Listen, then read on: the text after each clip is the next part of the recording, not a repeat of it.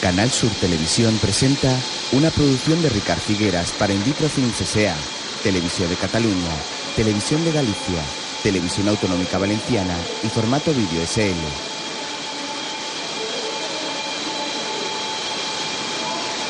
Con la colaboración del Departamento de Cultura de la Generalitat de Cataluña y con el soporte del Institut Català de Finances.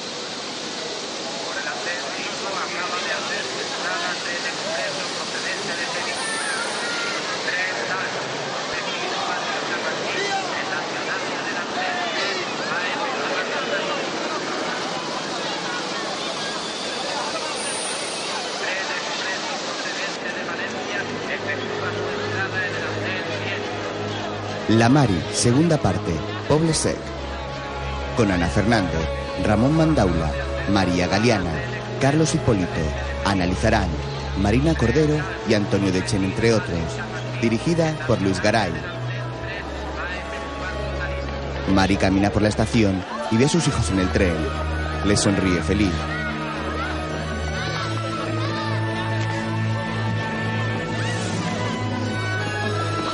Los niños se apean del tren y abrazan a su madre.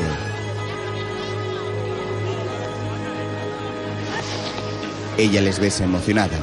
Luego abraza a su madre.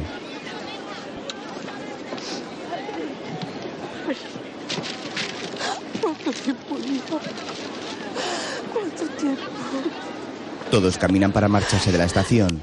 Los pequeños van de la mano de Mari.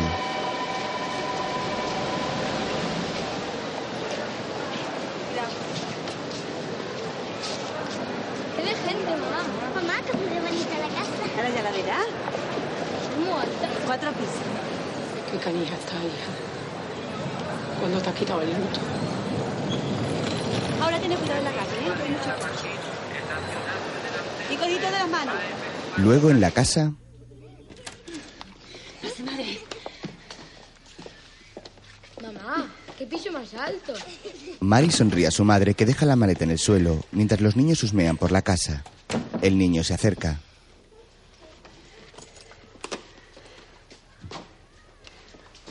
Qué grande. Mamá, yo quiero un cuarto para mí sola. Bueno, ya veremos.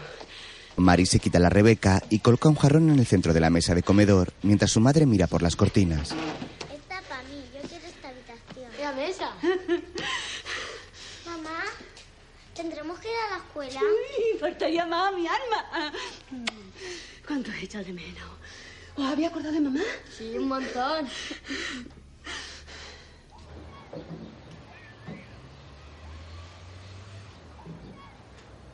Y este para mí. Mira qué armario, para mis cosas. Tras abrazar a su hija y darle un beso, Mari se acerca a su madre que mira por la ventana muy seria y la abraza por la espalda con gesto de ánimo. Venga, madre. Anímese. Aquí viviremos la ya lo verá. La madre de Mari contempla el exterior negando con la cabeza y con los ojos llorosos. El humilde barrio se extiende ante la anciana. La inmensa ciudad descansa bajo la luz del sol.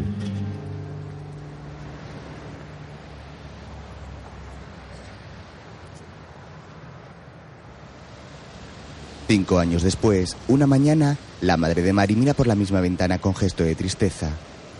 Entonces se gira y observa a sus nietos que ya son adolescentes. La chica sale de su cuarto y se acerca a su hermano que estudia en la mesa de comedor. ¿Paqui te gusta mi peinado? No me llames Paqui. Toma, tu bocadillo. Te lo regalo. No pienso ponerme como una vaca. La madre de Mari agacha la cabeza mientras la chica se sienta a leer una revista. Mari entra en el comedor y pasa junto a la mesa echándole una mirada a sus hijos.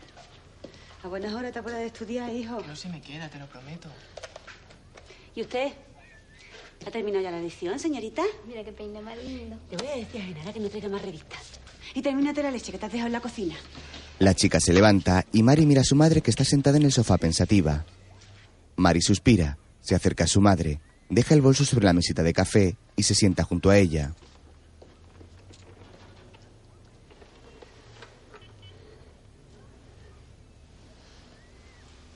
¿Cómo está? En la humedad está. Tendría que salir un poco. No es bueno, está aquí encerrado todo el día. ¿Y dónde voy? Por ahí, a dar una vuelta, a pasear.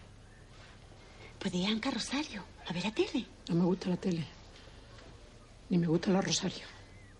Lo único que hace es rajar y rajar y rajar. Mejor eso que... ¿Qué es lo que hace usted, madre? Que es que no hablan todos los días. Va a pensar todo el mundo que es una saboría. Me da igual. Nos vamos. Lleva cuidado.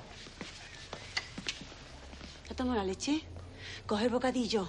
La niña toma el bocadillo y ambos se van. Hasta luego.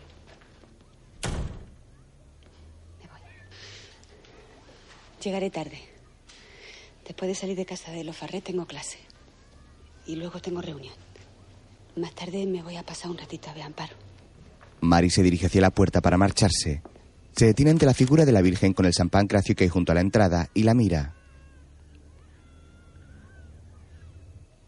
Hasta luego. Mari mira a su madre un instante. A continuación se marcha y su madre se queda sola en la casa.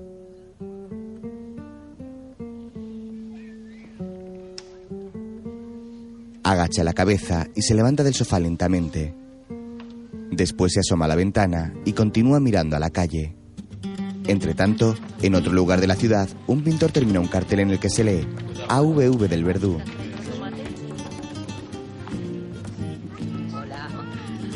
Siempre a última hora. Protestamos del ayuntamiento y nosotros hacemos lo mismo. Acaba de una vez. Es desesperante, Iván. Los jueves nos va a faltar una sala. El barrio responde. Alabados al Señor. Como quieras, pero nos faltará una sala.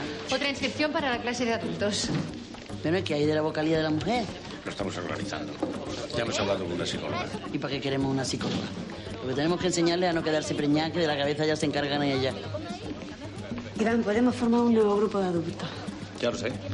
Pero no se ha apuntado ni un hombre. Bueno, ya vendrán. Como no sé arrastrándolo. Buena idea. Las invitaciones, ¿qué os parece? A ver. Ya, ¿qué pasa? Uy, qué cosa más seria. ¿Y qué esperaba? Es la inauguración de una asociación de vecinos, no de una boat. ¿Quién distribuye por tu calle, Mari? Servidora. Venga, vamos a repartir. Bueno, ¿cuándo te pongo el grupo? Yo no puedo coger otro grupo. ¿Y quién va a dar la clase? Tú. Anda ya. Mari suspira y él sonríe. Más tarde, Robles sale de la tienda con una caja y se le cae al suelo. Se esparcen numerosos panfletos por la calle. Mari entra en el portal y se agacha para ayudarle a recogerlos.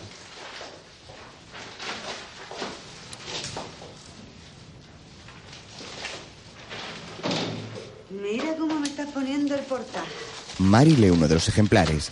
En ellos pone Mundo Obrero como epígrafe. ¿Lo hago yo? Robles entra en la tienda quitándole el panfleto a Mari que lo mira sorprendida. Ella entra tras él. Cierra la puerta. Mari obedece y lo mira mientras él guarda la caja. Amparo no sabe nada de todo esto. ¿Y tú tampoco, entendido? Eres... No, no, no soy, no soy, no soy nada, nada. Bueno, ¿qué? ¿Qué quería? He venido a traer las monchetas a tu mujer, que me la habían cargado. Eh, pues, ¿No te quedé ahí como una tonta? Ni una palabra, ¿eh, Mari? Mari hace el gesto de silencio pasando el dedo por sus labios. Pero nunca me lo hubiera imaginado. Qué bien vos estáis mal los comunistas, ¿eh? Pero si ni siquiera te has pasado por la asociación ni nada. Yo creí. También eres masón. Anda, vete a hacer puñete. Bueno, Mari, no se viene a hacer visita a estas horas, pijo. Voy a dar clase. De maestra. Al día siguiente, en un bar, Buenos días. Buenos días. Buenos días. ¿Alguno de ustedes sabe leer y escribir? Yo no, pégame estos carteles, por favor. Bueno, ¿qué? ¿Sabemos o no sabemos leer? Claro que sabemos. Pues cuando se termine la partida se miran esto y lo dicen por ahí. Que vamos a dar clase para los que no saben. Ah, esas son las clases que explican a las mujeres. No, no, a las mujeres no, a todos, Vicente. Ya somos bastante mayores para coger un libro, Mari. Y bien que hemos llegado sin leer ni nada de eso. Tú eres del Madrid, ¿no? Claro. ¿Y no te gustaría saber lo que está diciendo Amancia? Lo que importa es que meta goles, ¿verdad, Rubio? ¿Y tú qué? Yo trabajo. ¿Así? ¿Te gustaría que yo le dijera a todo el mundo lo que está haciendo tu mujer mientras tú juegas la partidita? Yo estoy de baja. Pues aprovecha y no presumas de analfabeto. Hombre, si fueras tú la profe, se podía pensar. Pues ya te estás apuntando, porque la profe es mi menda. Di que sí, Mari, que hay mucho vago y mucho burro. Tú cállale, no. ¿Tú me ves a mí con la libretita y el lapicito? No, hijo, estás mejor aquí tocándote los huevos.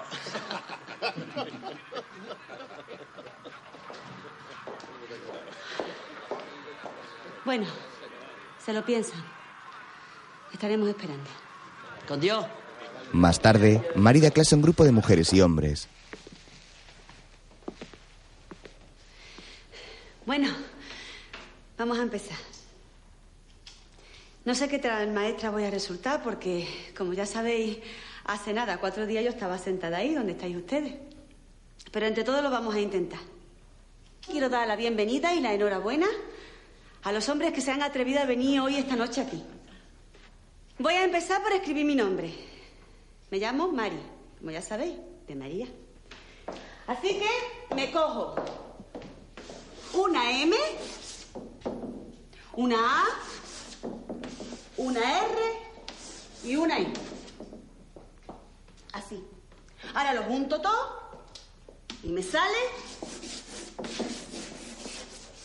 Mari. Mari. Parecerá una tontería, pero a mí me gusta más mi nombre desde que lo veo escrito. Y ya veréis lo que os gustan las palabras cuando sepáis lo que significan. A ver, Teo, ¿cómo se escribe tu nombre? T. Una T. Me cojo una T. Muy bien. La carretera cruzada. Una E. Sí, como un caracolito.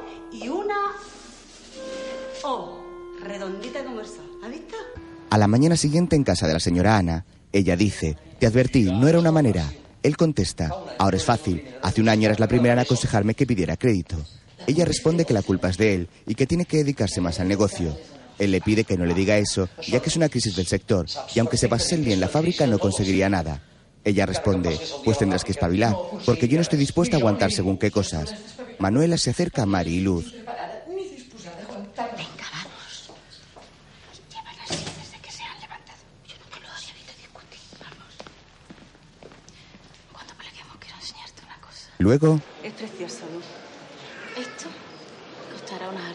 harta. miran un traje de novia en un escaparate. ¿Sabes lo que te digo? Que un día es un día. Di que sí. Que tengo que estar bonita. Tony es tan guapo. Y tú también lo eres. Yo soy una fija. No sé cómo se casa conmigo. Porque te quiere. Y porque te lo merece. Además vas a estar divina. Tiempo después, en la boda de Luz, los invitados cantan y bailan al ritmo de flamenco. Ella toca las palmas.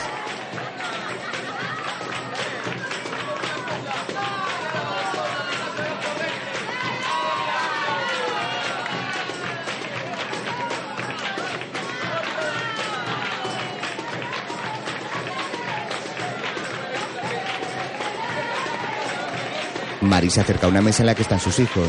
Entonces ve a un joven con bigote que está solo en una mesa limpiándose el sudor de la frente. Mari baila caminando por la boda con su hija. Gira sobre sí misma abanicándose con gracia. Una joven se acerca al hombre del bigote bailando.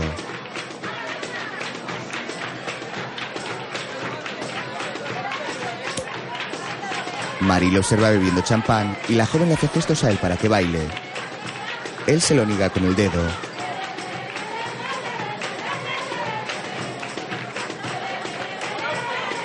Ella desiste y él se levanta y se marcha. Mari lo ve. Luego, él se echa agua de una fuente en la nuca. Mari aparece y se acerca a él.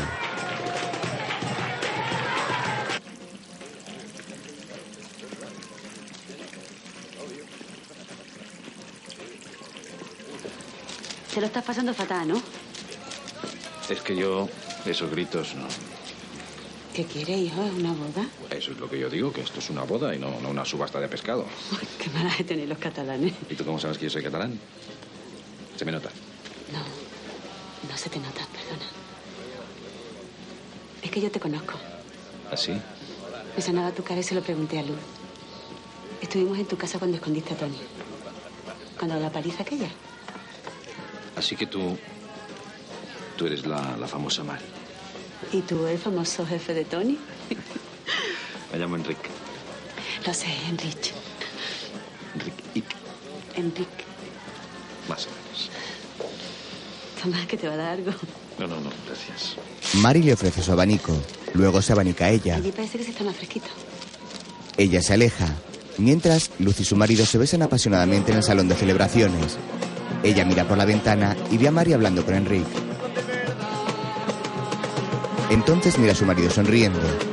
Él se da cuenta y ambos observan a Mari y Enrique charlando con una sonrisa en los labios.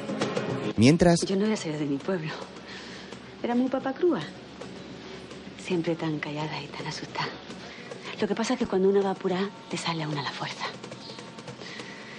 Con la única que no me atrevo es con mi madre.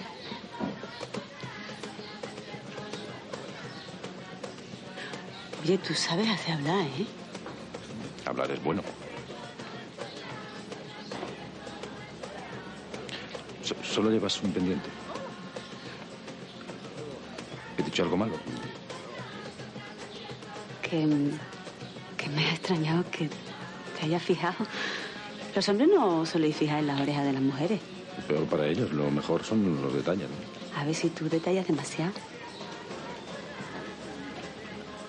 Oye, ¿y es verdad que no estás casado ni nada? Ni nada. Ya sabes, aquí solo pensamos en trabajar. ¿Qué va? Los catalanes no trabajáis. Vosotros sois los jefes. Sí, sí, los jefes. Algún día te contaré yo a ti cuatro cosas. ¿Y tú no, no hablas nada de catalán? Pues no. Pues ya va siendo hora. ¿Así? ¿Y por qué? Pues porque es, una lengua bonita. mientras, en el salón de la celebración, Amparo camina entre la gente desorientada.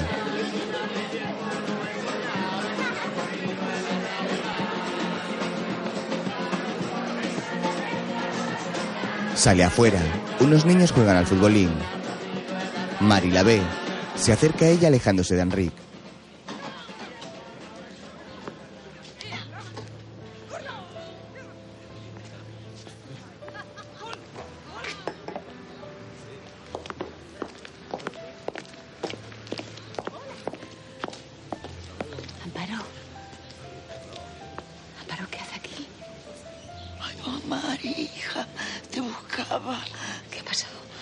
Lo han llevado, niña. Ha, ha- ha venido la policía y se ha llevado a mi marido. ¿Cuándo? No sabía qué hacer. Han registrado todo el piso. y- Tranquila, eh. Tranquila. Recojo a los niños y nos vamos, ¿eh? Espera un momento. Que me tengo que ir. ¿Puedo ayudar?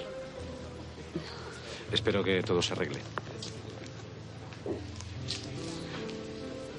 Han detenido a un amigo mío. Perdona. Mari se va con Amparo y Enrique permanece pensativo observando cómo se aleja. Por la noche, un coche aguarda bajo la lluvia. Acabará algún día esta mierda. Hay que tener fe. Un día llegaremos a casa. Nos ducharemos con agua caliente, nos pondremos un pijama limpio, nos meteremos en una cama con las sábanas nuevas y todo se habrá acabado.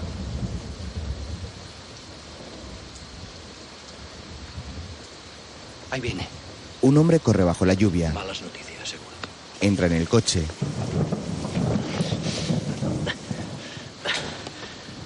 Lo tienen aquí, pero no me han dejado verle. Joder, es ilegal, no estamos en estado de excepción. Aquí siempre estamos en estado de excepción. Ah, ¿Sí ha avisado? Sí, claro. ¿Han encontrado algo en la casa? Nunca tenía nada en casa. No quería que Amparo lo supiera. El coche arranca. Mientras, en casa de Amparo, Mari lleva una infusión y azúcar a la mesa en la que están sentadas Amparo y Genara.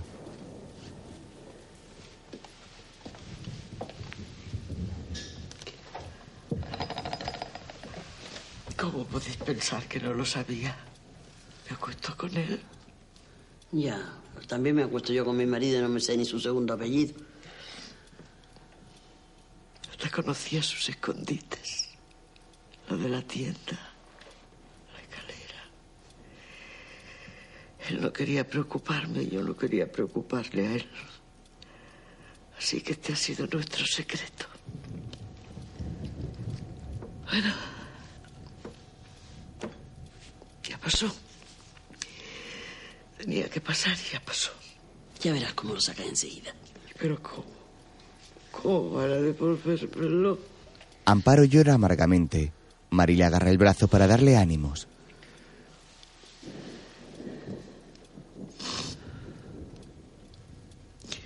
Sus compañeros que no se preocupen. Mi marido no dirá nada. Le hagan lo que le hagan. No dirá nada. Le conozco. Vaya, sí le conozco.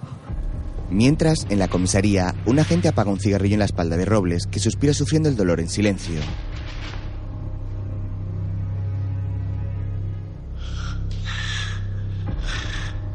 Más tarde lo azotan. Está sentado y con las manos atadas a la espalda.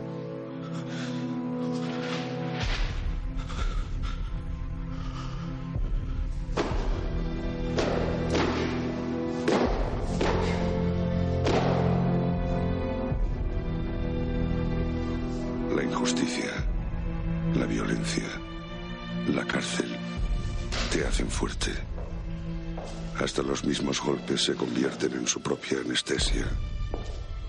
Dejan de doler antes de que ellos se cansen de pegar. Una idea siempre será más fuerte que un puño. Y eso me ayuda. No te preocupes, por favor. Te prometo que estoy bien y más lleno que nunca de esperanza. Pienso mucho en ti y en cómo podré compensarte por todo lo que estás pasando. Pero no te preocupes, tenemos tiempo y lo aprovecharé. Aunque se empeñen en negarlo, hay un mañana para nosotros. Te quiero. Amparo toma la carta de su marido de las manos de Mari y le sonríe. Otra noche en casa de Mari, ella, su madre y sus hijos cenan en el comedor.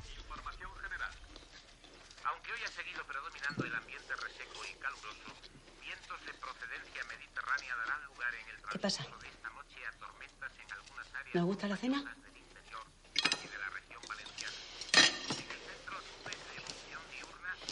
Pues a la cama. ¿Y tú? Como lo único que te interesa es ser una princesita, a ver si encuentras el peinado y te vas a buscarlo. Mari. ¿Qué?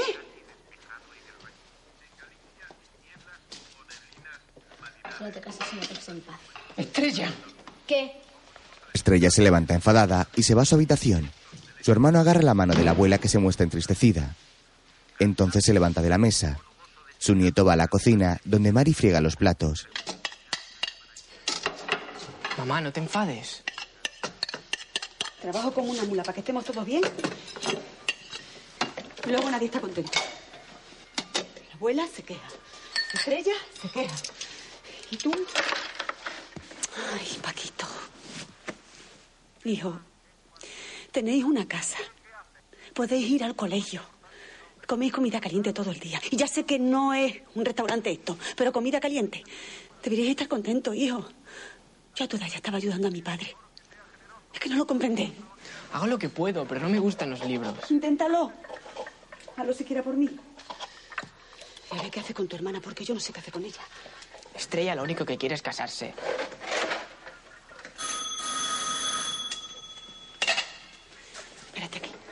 Mari va a abrir la puerta.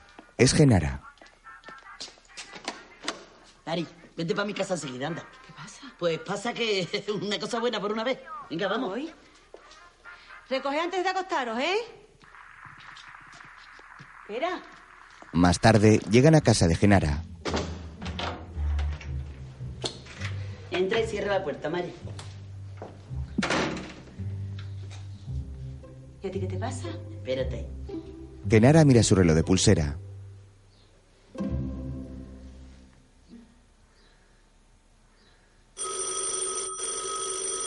Cógelo. ¿Yo? Cógelo, niña. Diga. ¿Enrique? Sí que me acuerdo, claro. Es que no me habían dicho nada. Pues haciendo lo normal. ¿Qué amigo? Ah, es que no sé qué decirte. Pues dile, dile. Está en la modelo, hasta el juicio. Sí, lo veo ya pasado, claro. Pregunta por él.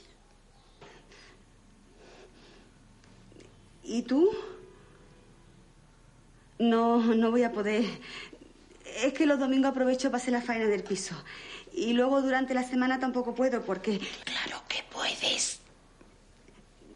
Bueno, un ratito a lo mejor sí que podría. Sí. Bueno. Bueno. ¿Dónde? Sí, sí que lo conozco, sí. Bueno. Bueno, bueno. Adiós, ¿eh?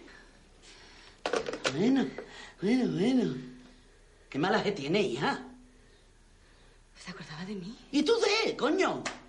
Pues no te creas. Anda, mira para adentro. Días después, Mari se pinta los labios frente al espejo. Su madre entra en la habitación y la mira con gesto de disgusto. Mari la mira y toca orgullosa un collar de perlas que lleva. Me lo ha apretado, Genara. ¿Así vas a salir a la calle? No le gusta. Eres una mujer viuda. ¿Lo has olvidado?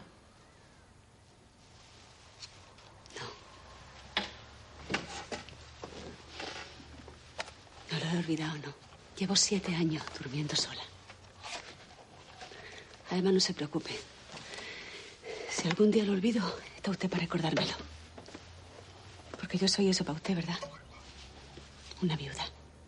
Y ahí se ha acabado todo. Si tanto te molesto, me voy al pueblo y ya está. Así tienes más tiempo para estar con tus hijos. Hago lo que puedo, madre. Si no te metieras en lo que no te importa.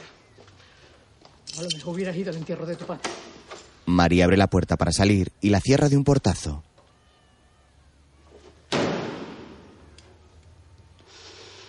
Por fin salió lo de padre.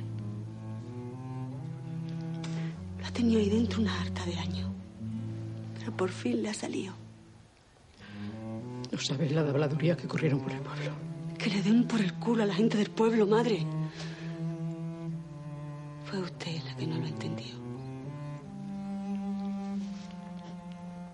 La que no me lo ha perdonado. Abróchate ese escote. Mejor porque no me quedo entre estas cuatro paredes encerrada, bien vestida de luto, hasta que me pudra. Porque no hago lo mismito que usted, ¿no? ¿Eso es lo que quiere? Que me quede en un rincón llorando, viendo cómo pasa el tiempo mientras espero morirme. Tienes la lengua envenenada.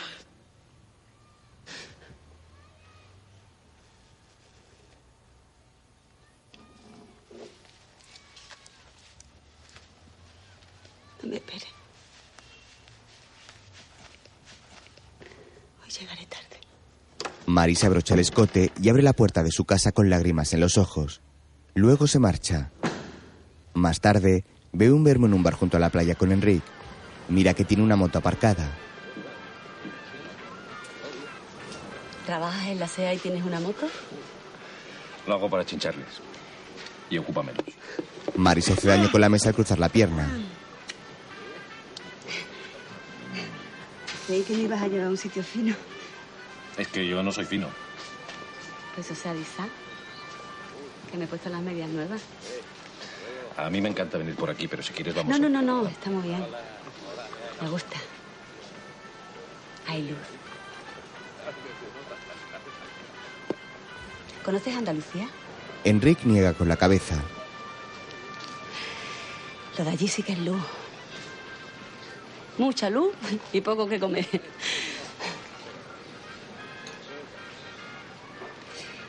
Mi hermana dice que ahora las cosas están un poco mejor. Pero ¿Piensas volver? Y yo qué sé dónde me va a llevar la vida, con la de vueltas que da. Fíjate, yo hace dos años no hubiera sabido qué decirte. ¿Y ahora ya me ves? No paro de rajar. Aunque estés diciendo chumina, yo dale que dale. No, no, no has dicho ninguna chuminada. Gracias. ¿De verdad eres mu jefe? Hmm. Encargado. Pues yo nunca he hablado así con un jefe. ¿Ah, no? Pues para celebrarlo te voy a llevar a un sitio fino de verdad. Pero tendrás que quitarte las medias. Ella lo mira extrañada. Más tarde, están en la orilla del mar entre las rocas mojándose los pies. Mira qué guapa es esta. Aquí está. Vaya pedazo de mejillón. Al día siguiente, en casa de doña Ana, Mari y Manuela ponen la mesa. Ni siquiera tuvo la intención. Porque es un caballero. Y los caballeros no andan metiendo mano debajo de las faldas de las mujeres. Pero si me tocó una vez sin querer, Manuela, y hasta me pidió perdón. Pues por eso, como debe ser. ¿Y la flor que te regaló qué? Más de lo mismo. Detalle de señor. Pues yo creo que no le gustó. Déjate de historias y apura, que aún te queda mucho por hacer. ¿Cuándo van a coger a la sustituta de luz? ¿Sustituta? Ten cuidado de que no te echen a ti también. Pero es que no ves lo que está pasando. Están con el agua al cuello. Las empresas del señor van de mal en peor. Y no son los únicos. Todos los de por aquí lo están pasando muy mal. Dicen que hay crisis. ¿Crisis de qué? No sé de qué, pero, pero hay crisis. Ay, Manuela. ¿Y yo qué voy a hacer si me echan? Más tarde, Manuela camina por la calle y pasa delante de un taller de motos en el que está Paco. Mamá, mamá. ¿Qué te pasa? ¿No me has visto? Tendrías que estar en casa estudiando. ¿Para qué? Yo no sirvo. Esfuérzate. Me han vuelto a catear.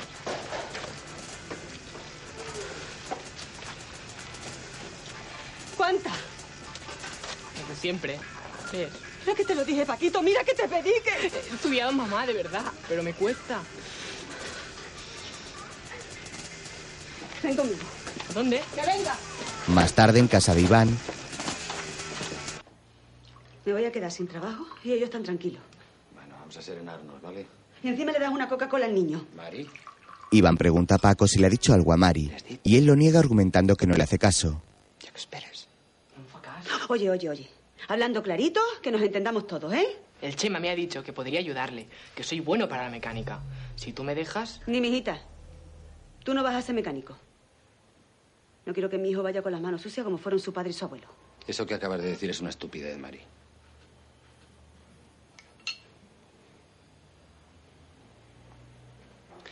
Vamos a hacer un trato.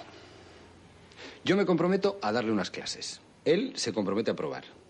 ¿Y tú le dejas que vaya un par de horas al garaje de Chema? ¿Qué dices?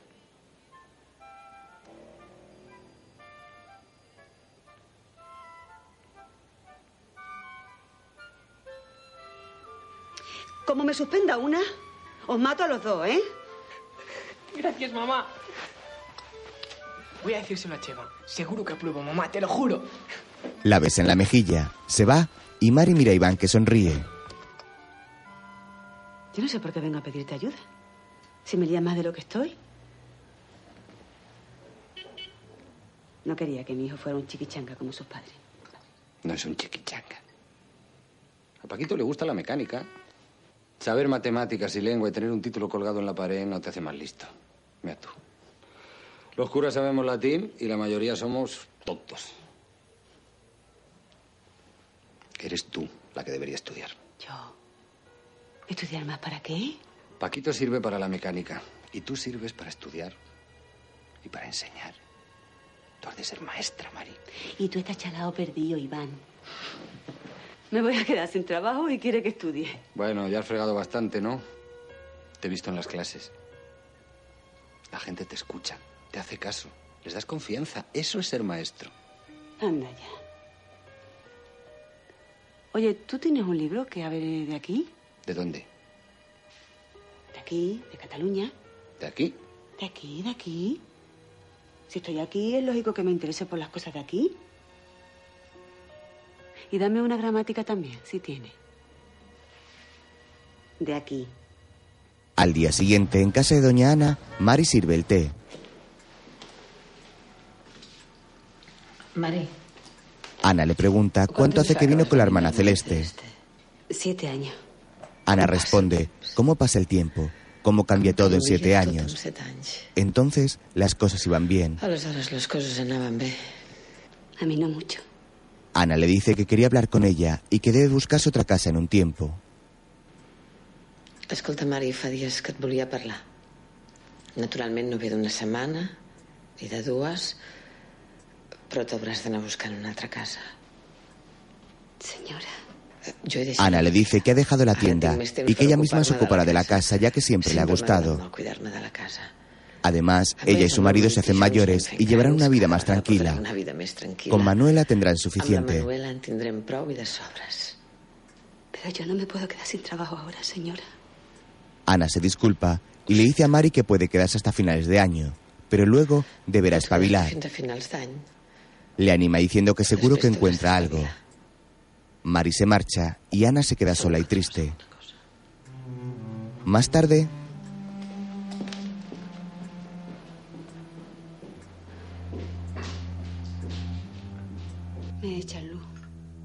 ponen de patitas en la calle. Así, sin más. Y el problema no es perder el sueldo, tú lo sabes. Está la comida que hago en la casa, lo que me da Manuela para llevarme. Fíjate lo que me ha dado hoy. Media docena de huevos. Es que por muchas escaleras, por muchos pisos que coja, no me compensa. Voy a perder más tiempo en ir que en limpiar.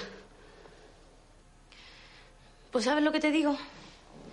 ¿Qué es lo mejor que te podía pasar? Tú estás loca perdida. Haz lo mismo que yo. Cásate. Agarra un buen partido y hacer puñeta a los problemas. Lo que yo digo, Chaveta perdida que está. Pero si es la verdad, hija. Además, por las noticias que me llegan, lo tienes chupado. ¿Qué noticias te van a llegar ni te van a llegar? Por la de un hombre ya madurito, guapetón, serio, trabajador, sin vicio y que siempre le pregunta por ti a mi Tony. ¿Me estás escuchando?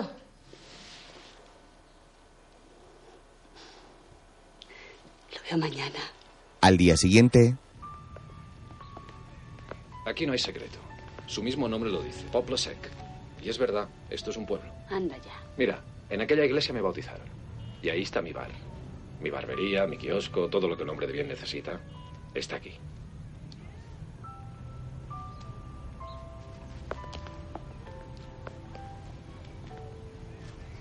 Me gustaría que vieras mi pueblo. ¿Cómo es? De chica creía que era lo más bonito del mundo. Luego, después de la muerte de Paco, lo odié. Y ahora, No se pueden odiar los lugares, ni las cosas. yo sí. Las odio, las quiero, me moqueo con ellas, las perdono. Las cosas tienen alma. Mari acaricia la barandilla de la azotea en la que se encuentran y sonríe a Enrique. Más tarde, ella camina por la casa de él.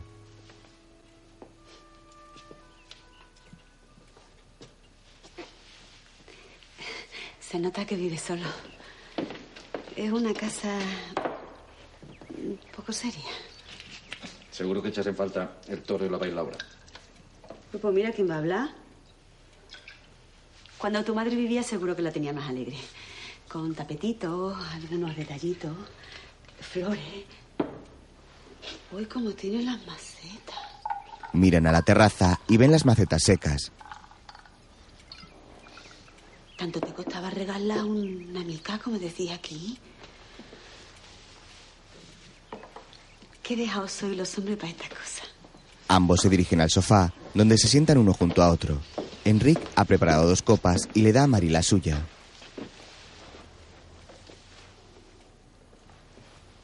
Salud. Salud. Mari bebe un trago y frunce el ceño. Está fuerte. Cuéntame más cosas de ti. Yo, pues. eh, Ahora no, no hay mucho que contar. Yo soy uno que. Le quería hacer cosas.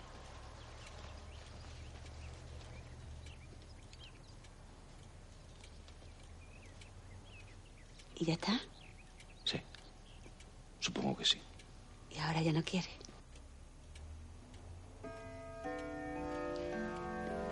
Tengo que irme.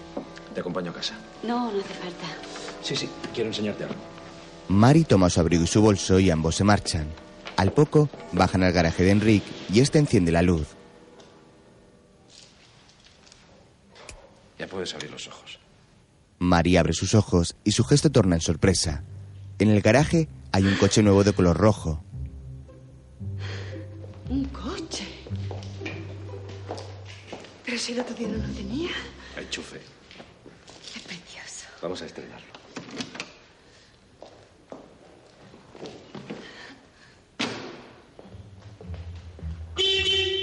Mari sube al asiento del copiloto y toca el claxon con gesto sonriente. Enrique monta a su lado mostrándose orgulloso. Bueno, a ver qué pasa. ¿De verdad no la has estrenado todavía? ¿Y por qué te la has comprado? No puedo trabajar en la SEAD y tener una Vespa, me cogerían manía. Enrique avanza marcha atrás con cautela para salir del garaje. Más tarde, regresan al barrio de Mari. Es de noche y no hay gente en la calle. Para, para ahí. Enrique detiene el vehículo y mira con extrañeza el portal de la calle donde han parado. No han llegado a casa de Mari. ¿Tú no vives al final de la calle? Sí, pero así no tienes que dar la vuelta.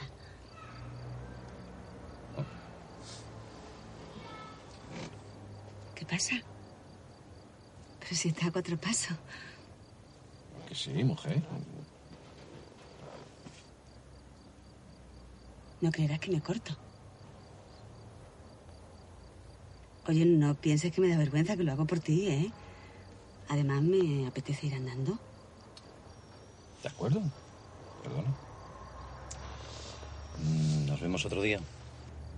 Si tú quieres, Claro que quiero. ¿Seguro? Enrique desvía su mirada con gesto de resignación y ella se muestra incómoda. Oye, Henry. ¿No te gustó siquiera una amiguita?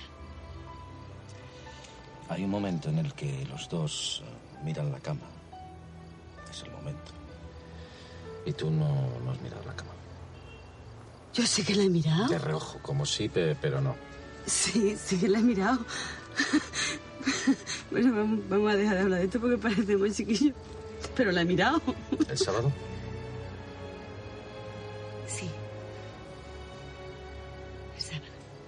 En otro momento, Amparo visita a su marido en la cárcel modelo. Ambos están sentados uno frente a otro separados por una reja en un pasillo de visitas. Robles mira enamorado y melancólico a su mujer, y ella le corresponde de igual modo, pero permanecen en silencio. Al poco, un guardia se acerca a ellos.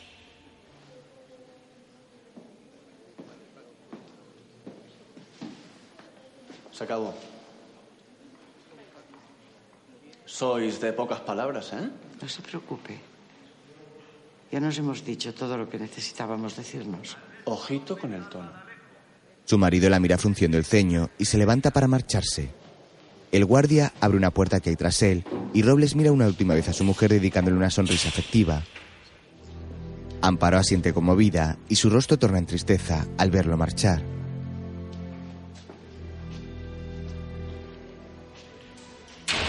Un carcelero cierra la puerta y ella se lleva una mano a su boca conteniendo el llanto. Se levanta de la silla y avanza por el pasillo de visitas para salir de la cárcel. Al salir por la puerta, Amparo se lleva su mano al pecho y comienza a ahogarse en un ataque de ansiedad. Más tarde, Mari la visita en un hospital. Acabarán con él. Se lo he visto en los ojos.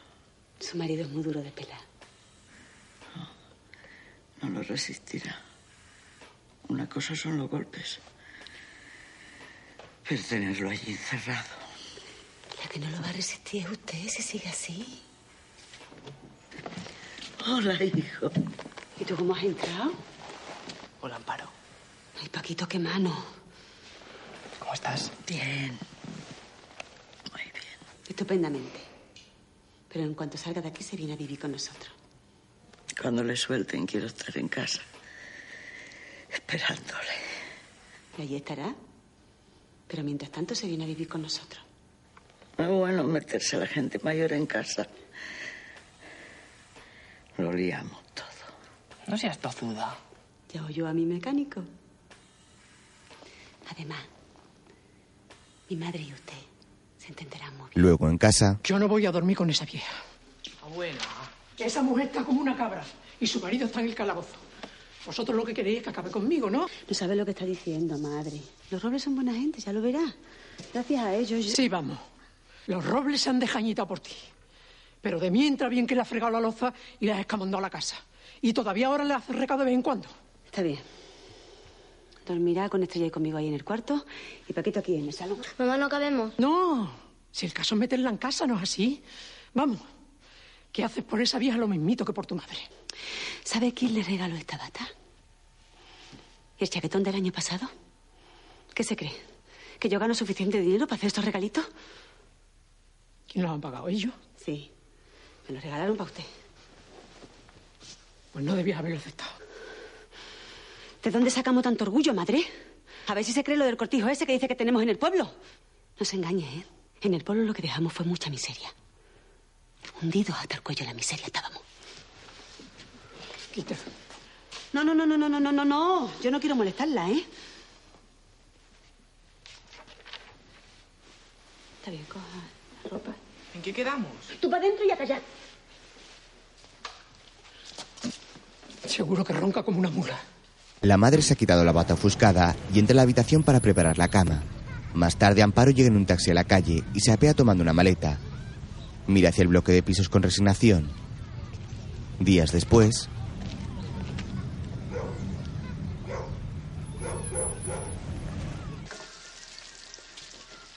Esa ya está otra vez tirada en la cama. Amparo anda maluscona, madre. Sí. Manía es lo que tiene.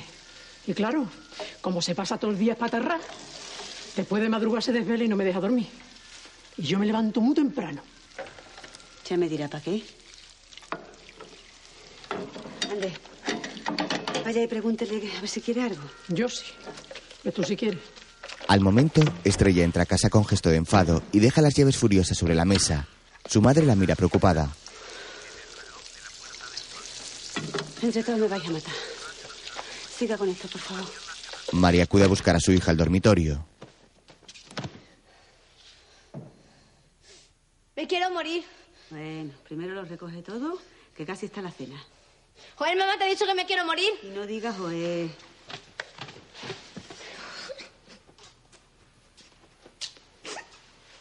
Hija, si uno se pudiera morir con solo desearlo, aquí no quedaba nadie.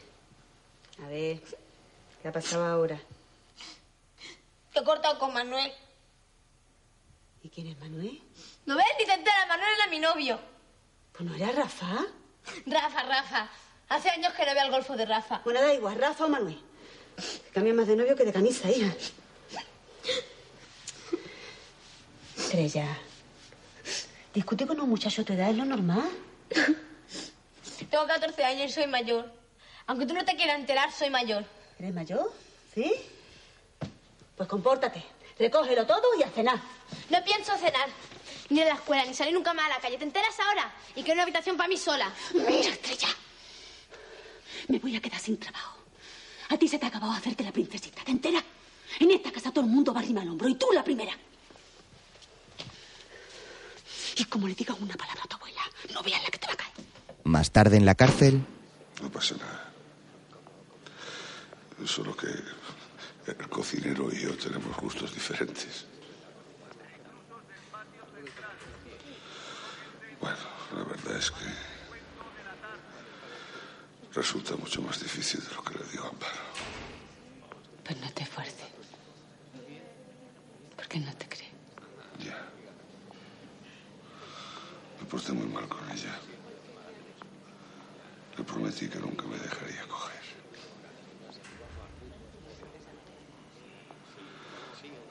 Peor es la espera.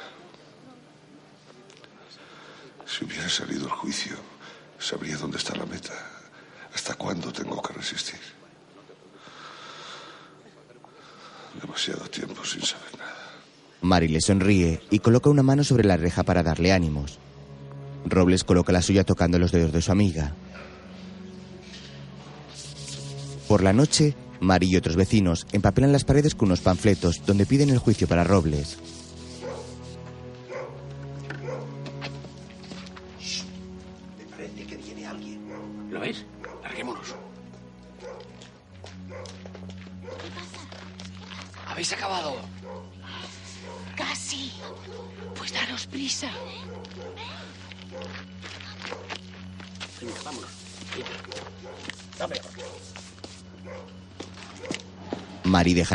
Y se va junto al resto. Más tarde, en un local del barrio, algunos siguen imprimiendo los carteles con el rostro de Robles, preparando cajas llenas de panfletos. Policía, todos quietos. Tú, ven aquí. A la pared, rápido. ¿Qué hacen? Y calladlo. Aquí preguntamos nosotros. Ustedes no pueden venir. dicho que te calles. El policía golpea al joven contra la pared agarrándole la cara. ¿Has hecho tú esta mierda? Te la vas a tragar, cabrón. Nosotros solo... Tú hablas cuando te pregunte. La mujer que hace de secretaria mira horrorizada como le meten un panfleto en su boca. Luego comienzan a tirar muebles y a destrozarlo todo. Andando. ¿Y tú qué miras, fea? Si no quieres que te llevemos con nosotros, ya estás pirando. Vamos, coge esa mierda. El local queda clausurado. El policía jefe se marcha tirando unos archivadores al suelo con gesto de maldad.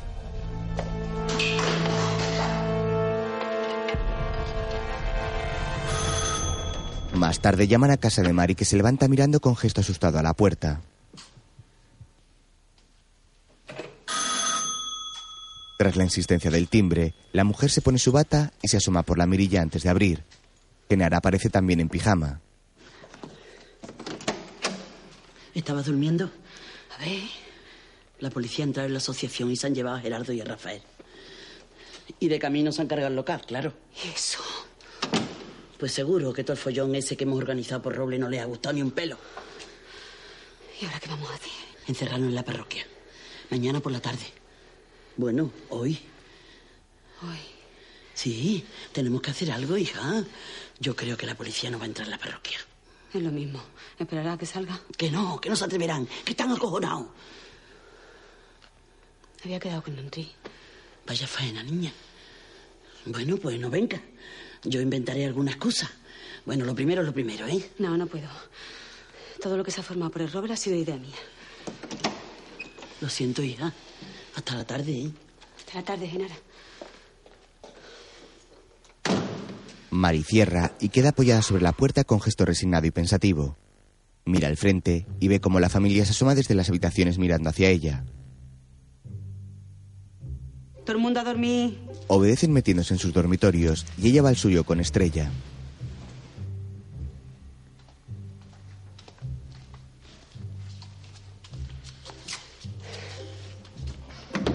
A la mañana siguiente, Mari se asoma a la puerta de un bar y entra. En una mesa, Enrique está desayunando mientras lee la prensa. ¿Dónde está mi tío? Llevo todas las mañanas llamándote. Primero, buenos días. Segundo, vaya sorpresa. Tercero, estaba metido aquí. Cuarto, hace dos días que el teléfono no funciona. No te rías, Henry. Tengo un montón de cosas que hacer y no te encuentro. Y quinto, ¿quieres sentarte? No puedo. Solo venía a decirte que no puedo venir. Mari reacciona y cambia su nervio por una sonrisa tomando asiento frente a Enrique.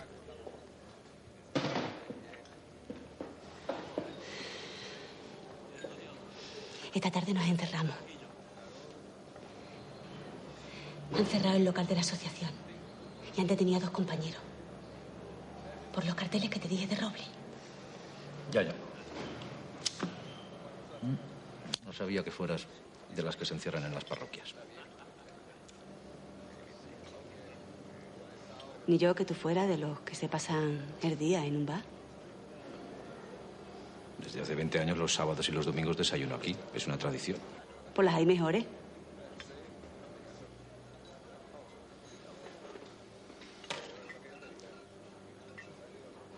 O sea que no te parece bien. Yo no he dicho nada. Desde luego que no. Pero resulta que yo ya me conozco esa mirada.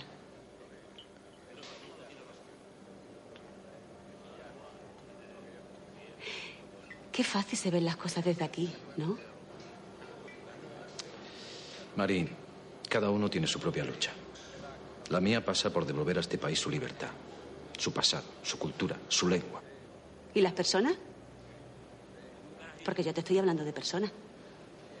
Te hablo de Roble, de Gerardo, de Rafael. ¿Es más importante tu puñetera lengua y el no sé qué cuánto de septiembre que las personas? Por supuesto, Mari, muchísimo más importante. Esto es una barbaridad. ¿No fuiste tú la que dijo que las cosas tienen alma? Mira, no me líes, Henry. Mari, deberías enterarte que en este país ocurren muchas más cosas aparte de las de tu barrio. ¿Ah, sí? ¿Y qué otra cosa deberías saber? Hablar catalán, claro. Yo sobre todo debería saber hablar catalán, ¿verdad? Pues sí, francamente, no sabes lo que me jode tener que hablar contigo en castellano, coño. Mira, puede que a vosotros hayan robado vuestra cultura y vuestra lengua. A otros además les han robado el pan. Y con el estómago vacío es muy difícil pensar en todo lo demás. Es lo mismo, Mari. Cuando te niegan la cultura, cuando te niegan el pan, es lo mismo. Será lo mismo, pero yo me voy para allá. En el Verdún no somos tan listos. Muchos como yo, cuando llegamos no sabíamos ni leer ni escribir. Ni somos tan sensibles. Pero mira, es mi gente. Mari va hacia la puerta y se gira mirándolo con rencor. ¿Y sabes lo que te digo?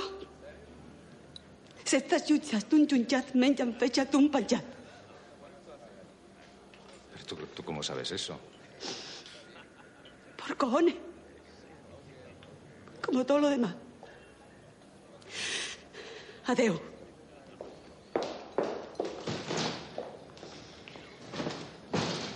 Por la tarde, los vecinos preparan el encierro en la iglesia. ¿Qué os parece si empezamos cenando? Son las ocho, coño. ¿Quién vigila afuera? Martínez y Serrano. Llamarán si pasa algo. En la sacristía tengo más. Iván saca unas mantas y Genara aporta una pancarta con un joven. Bueno, a ver si alguna vez me haces una pancarta en condiciones, hijo. Mira, si no te gusta, la próxima la haces tú. Eh, ¿No me vas a dejar? Los intelectuales son muy tiquismiquis. Venga. María, María, yo no. Oye, ¿le has podido avisar? Ojalá no hubiera podido. ¿Y eso? Hemos terminado discutiendo. Y mucho. A lo mejor ha sido culpa mía, pero. He saltado como una leona. Ay, que me gustan a mí estas peleas de enamorados. Luego te lo cuento. Ha terminado diciéndome las cosas como si me mandara. Pero claro, que es un hombre. ¿Tú qué te esperabas? A mí ya me han mandado mucho, nada. Mira, ¿sabes lo que te digo? Que no dejes que nada te estropee un buen revolcón. ¿Tú lo quieres? No sé. Él tampoco dice... No, no. Te digo a ti, que si lo quieres tú. Se está muy a gusto a su lado. Ay, mi niña. Mm. Mientras tanto, en casa, Rosa y Amparo intentan dormir. Cada una mira al lado opuesto dándose la espalda. Rosa sujeta en su mano un rosario y mueve las cuentas mientras reza en silencio. Yo no rezo. Pues yo sí. Hace bien. Ayuda. Te hace sentir menos solo.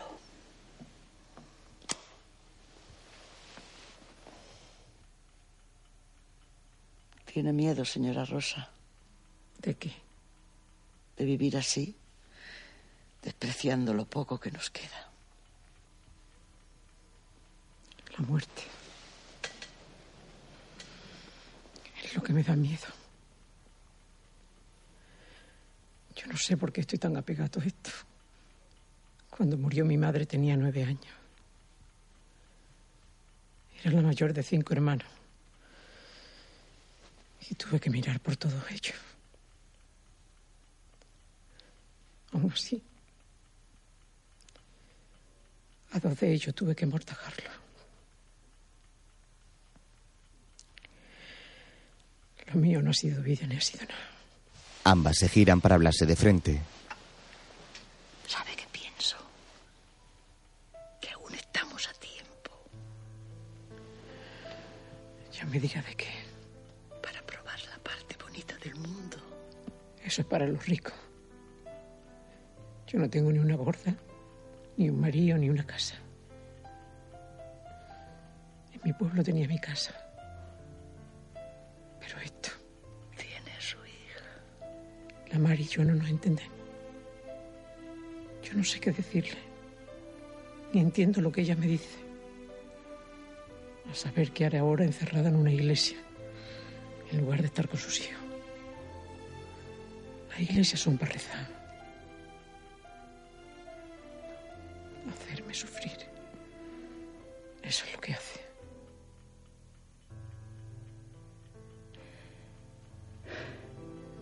También yo sufro por mi marido.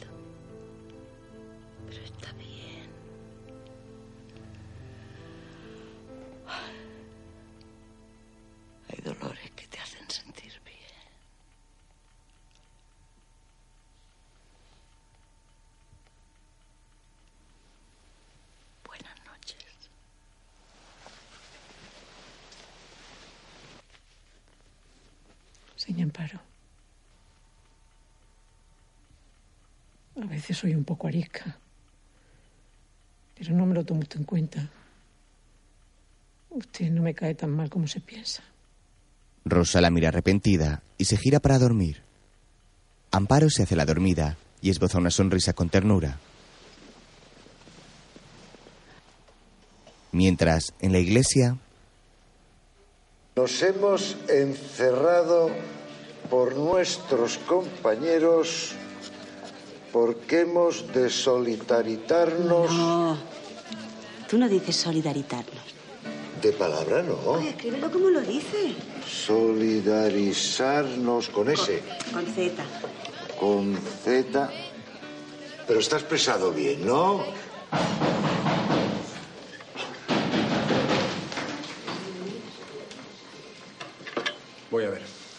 Iván se dirige a la puerta y todos lo observan con tensión, abandonando sus tareas por unos momentos.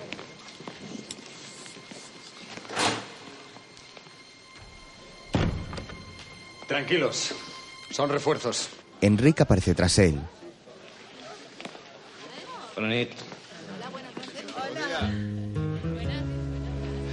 Viene del Pobla Sec. Para que luego digan que no hay solidaridad entre los barrios. Mari le sonríe y Genara se acerca al joven orgullosa. Buenas noches. Buenas noches. Me alegro mucho que hayas venido, ¿eh? Se echas una manita, ¿vale? Enrique se dirige ahora a Mari mirándola con arrepentimiento. Ella restrega tomate en un pan y se lo ofrece.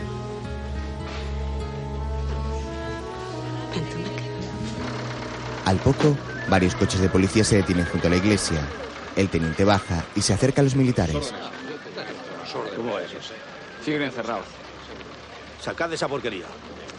Dos agentes van hacia la puerta y descuelgan la pancarta donde se lee Asociación de Vecinos de Verdú en lucha. Libertad para nuestros compañeros. Despejad la plaza. Todo el mundo fuera. Vamos, señores, por favor, circulen. Los agentes se encargan de apartar a otros vecinos que curiosean en la plaza. Mientras, dentro la mayoría duerme sobre colchones hacinados en el suelo. Un grupo juega las cartas mientras vigila la puerta y escucha la radio.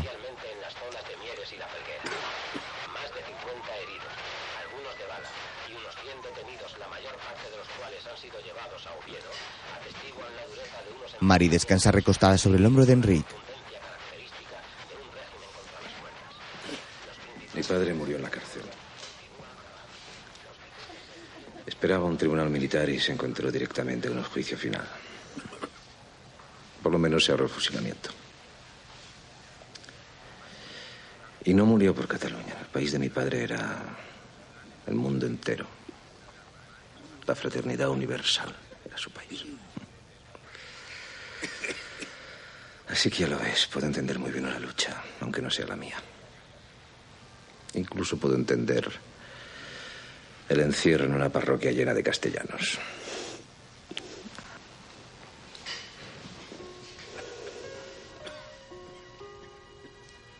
Si hubiera un JIT, lo miraría. Mari le dice en catalán. Si hubiera una cama la miraría. Enrique la mira sonriéndole con cariño. Si aquí hagués un llit, això seria un escàndol. Él le responde, si aquí hubiera una cama, esto sería un escándalo. Luego, ambos se besan en los labios con ternura. Se apartan con cautela y Enrique propone ir a la sacristía para estar a solas. La pareja se incorpora con cuidado y avanzan entre los vecinos que duermen. En una mesa, Iván toma un café y ve cómo Enrique y Mari entran en la sacristía dejando la puerta encajada.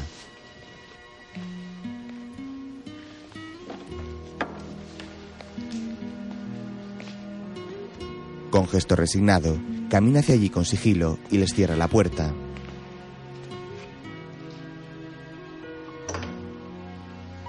Luego, regresa resignado hacia su mesa.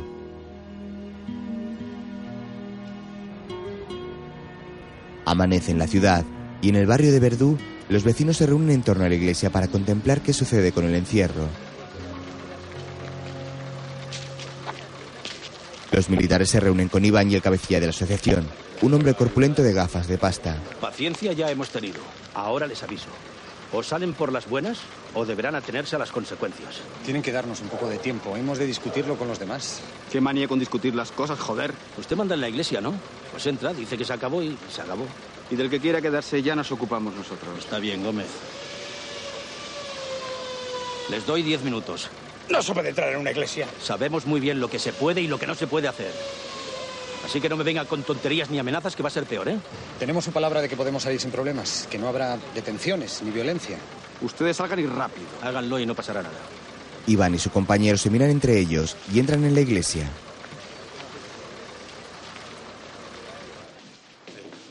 ¿Qué ocurre, padre? ¿Qué pasa? ¿Qué hacen? Tenéis que tomar una decisión vosotros. ¿O salimos o cargan? No, no, no. Aquí no van a cargar, porque aquí Ya lo ves, ¿eh? Pues cargarán cuando salgamos, coño. Pues que carguen. Tu padre. La policía ya no es lo que era. No se atreven. un huevo. ¿Te crees que hace 10 años te daban un plazo para salir? Están acojonados, hombre. Y tenemos que aprovecharlo. ¿Y la prensa? A ver, compañeros, los objetivos que nos marcamos cuando empezamos estas acciones reivindicativas los hemos cumplido al 100%. Así, y han dejado en libertad a Gerardo y a Rafael. Han prometido volver a abrir la asociación. Hay una fecha para el juicio de Robles. Mira, compañero, no podemos permitirnos el lujo de andar discutiendo unos con otros. Yo voto por salir. ¿Tú sabes dónde se metió la Mari? Iván señala con su cabeza hacia la puerta cerrada de la sacristía. Genara avanza entre la multitud dirigiéndose hacia allí. Enrique y Mari se acarician acaramelados cuando Genara irrumpe. Mari, estamos votando salir. Nada, nada. Perdonad. Genara le sonríe y se marcha cerrando la puerta. Enrique le aconseja a Mari que salga. que també, però jo sortiria. Ella le dice, te veía más tranquilo. Y él responde bromista, o salimos ahora o no respondo. Enrique la mira con su rostro pegado al de ella y le dice, te quiero. Esto lo digo yo ahora mismo. Mari se incorpora y abre la puerta mirando hacia el bullicio. ¡Un momento! La Mari vota, salí. Al poco, Iván abre la puerta de la iglesia y sale junto al cabecilla. En la plaza, los militares se colocan sus cascos preparándose para la carga.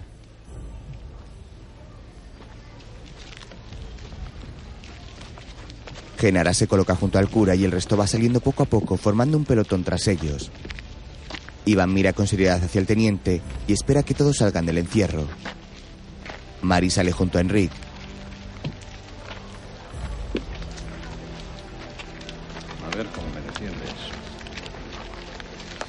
Ti no te Dios. Iván mantiene el gesto firme y decidido mirando hacia los oficiales muy serio. Comienza a caminar hacia adelante y sus compañeros le siguen.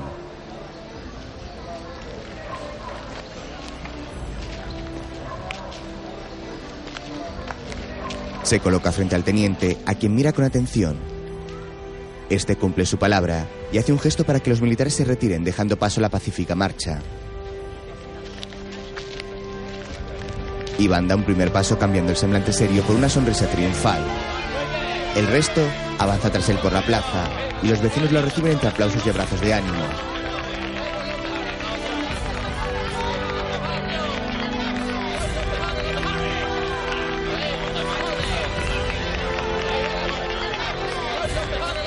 Luego, No, primero lo pasa y después hace dos al revés. Es lo que hago. No, no, no, no. Usted primero lo hace y después lo pasa. ¿Has encontrado trabajo? No, O sea que seguimos mal. seguimos fatal. Pues no lo parece. Mari sonríe mientras cose junto a Estrella. Al momento Paco entra en casa y mira a su madre con gesto sonriente mostrándole un papel. He aprobado, soy bachiller. Bachiller elemental. Este es mi machote. Te lo prometí, ¿eh, mamá? Oye, ¿podré trabajar con Chema todo el día? ¿Todavía quieres ser mecánico, hijo? Pues claro. Déjale, mamá, no tiene remedio. Está bien. Haz lo que quieras. Ya es hora de que en esta casa hagamos lo que nos gusta. Mari se va con una amplia sonrisa. Paco se sienta junto a su hermana con gesto extrañado. Oye, ¿qué le pasa? ¿No lo ves? Está enamorada. ¿Mamá? Otro día, Mari acude a un colegio de niñas y camina con su directora por un pasillo. Ya sé que está usted muy ocupada, pero me habían dicho que aquí necesitaban a alguien en la cocina. Bueno, si le viene mejor me puedo ocupar de la limpieza. Si quiere puedo dar hasta una clasecita y todo. ¿Usted es maestra? No, más quisiera yo. Era una broma, lo siento. Es que estoy dando clases de alfabetización en la Asociación de Vecinos. Així que és una d'aquestes comunistes. Jo? Miri, nosaltres eduquem els nois perquè siguin uns bons ciutadans. No volem que es converteixin en uns ganduls. Perdone, però jo... Buenos días. ¿Será hija de...? Más tarde, Mari entra en la iglesia. Hay unas pocas personas rezando en silencio en sus bancos y ella avanza por el pasillo. Se persigna haciendo la señal de la cruz, mirando al altar y deja unas bolsas de la compra en el banco donde toma asiento.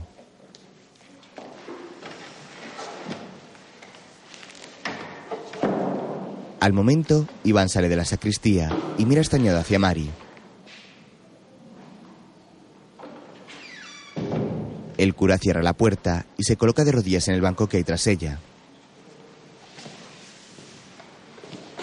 Otra vez por aquí. Es el único sitio donde puedo estar sola.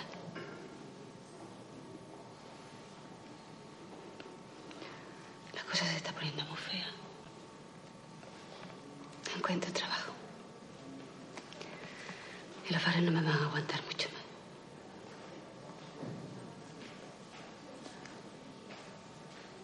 Iván.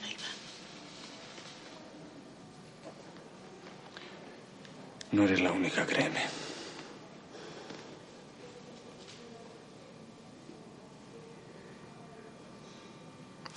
Venga, vamos a confesar. ¿Ahora? Pero si ya me has hecho perder la costumbre. No me has entendido. Soy yo el que va a confesarse. Y yo haciendo de cura. Anda ya. Por favor. Mira, yo me pongo dentro y tú fuera, como siempre. Pero esta vez hablo yo. Cada día estás más chalado. Luego, los dos se dirigen al confesionario. Iván se sienta dentro del mismo mientras Mari se coloca de rodillas en un lateral. Bueno, pues tú me dirás. Pero según lo que sea, no veas la penitencia que te va a caer. La cuestión es que yo te quiero, Mari. ¿Tú? Tranquila, tranquila, no pasa nada. Te quiero desde siempre. Y además se me nota, o sea que tampoco es tanta novedad. Me lo he callado porque no quería complicarte la vida. Pero querer a alguien en silencio es muy duro. Te pasas el día imaginando, haciendo planes, intentando que se dé cuenta, temiendo que se haya dado cuenta. El otro día te vi con Enrique. Has encontrado tu pareja, Mari. Se nota. Mari le sonríe conmovida con lágrimas en sus ojos. Así que ya no será ningún problema para ti tener un cura enamorado. Y yo podré dejar de darme con el filicio. Eres una mujer estupenda.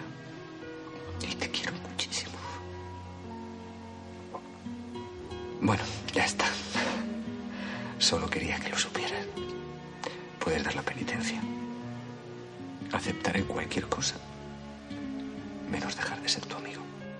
Ambos lloran compungidos y María siente colocando su mano entre las rejas de madera del confesionario con cariño. Iván derrama sus lágrimas esbozando una tierna sonrisa. Más tarde, María está en casa de Enrique y se sientan a desayunar. Què va malament? Com vols que estigui? Si no encuentro trabajo. Però si ja n'hem parlat d'això, Mari. No vull que m'ajudis. El que necessito és trobar una altra casa per fer feina. Mari le cuenta su preocupación por el trabajo y la necesidad de encontrar otra casa para limpiar. Luego lo mira seria. Hi ha una altra cosa. Ivan.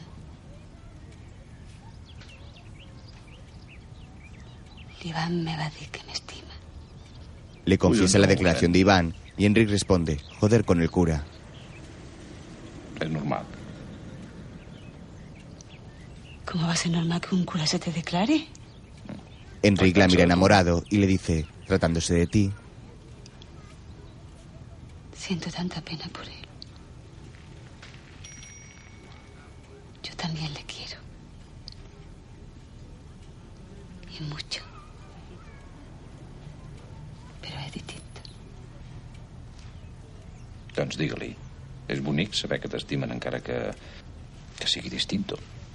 Enrique le aconseja que se lo diga, aunque sea un amor diferente. Ella sonríe sintiendo y mira hacia el reloj.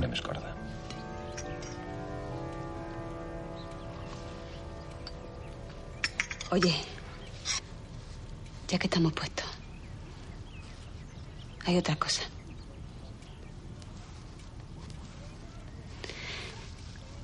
Estuve con un hombre casado aquí en el Verdún.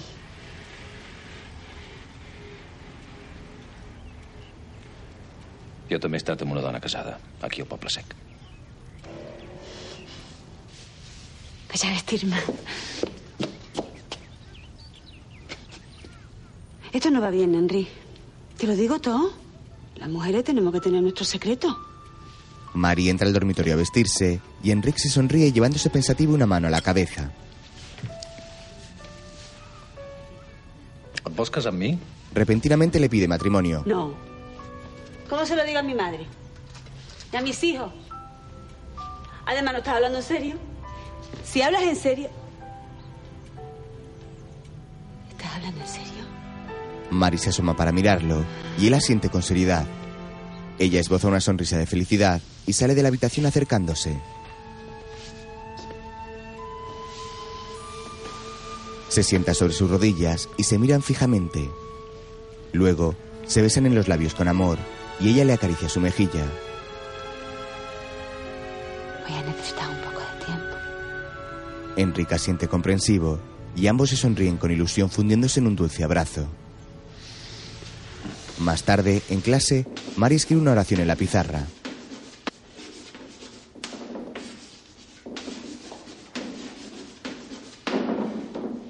A ver, ¿quién me dice dónde están las faltas? Vaya que ya listo. A esta le, so- le falta, le falta l'acento. I al cuixa le sobra la H. Y le falta el acento. Eh, Le, le sobra, le sobra. Eso. Le sobra el acento. Muy bien. Bueno, ya que estáis tan espabilados. A ver quién me contesta esta pregunta. ¿Tiene alguno de ustedes trabajo para mí? Los alumnos agachan sus cabezas humillados. Una señora le responde. Si no te importa trabajar mucho y ganar poco, no, hija, no me importa. Eso es lo que he hecho toda mi vida. Más tarde, en casa, toda la familia colocó unas flores de plástico en sus ramas sentados a la mesa del comedor.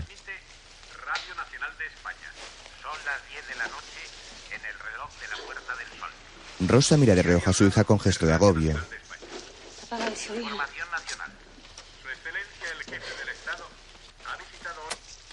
Estrella apaga la radio y regresa a la tarea.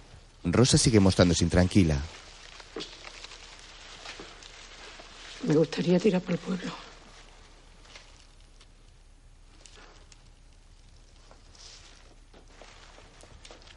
Aunque sea unos días. De vacaciones. Podríamos ir todos juntos. Amparo se quita sus gafas y la mira perpleja. Mari clava sus ojos en su madre con seriedad. Pero madre, ¿usted no ve cómo estamos? Usted no sabe lo que costaría ese viaje. Yo podría... No, Amparo. No se trata de eso. Que no podemos ir, punto. ¿Cómo se le ocurrió una cosa así? Abuela, no te pongas triste. Estoy bien. Buenas noches. Rosa se retira entre lágrimas y sus hijos miran fijamente a Mari en desacuerdo, deteniendo su tarea con los ramos.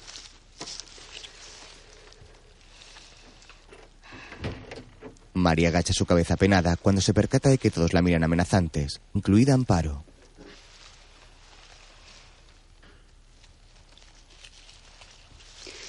Venga, vamos a dormir todo el mundo. Bien. Tú también, Paquito. Su hijo se levanta de la silla para ir a su habitación y Amparo queda junto a Mari. Buenas noches, abuela. Amparo se despide de él y sigue haciendo ramos. ¿Y usted? ¿Qué pasa? ¿No tiene sueño? Déjala ir. ¿Cómo voy a dejarla? Si no fuera por lo que trae Paquito del garaje, no tenía ni para pagar piso. Para ella es importante. ¿Qué pasa, Amparo? Nada. No. Usted es muy bruja. Y cuando habla así... Toma esto y llévala al horno. Aquí pasa algo. Solo pasa lo que ha de pasar. Mari ha tomado el sobre con dinero que Amparo le entrega entristecida.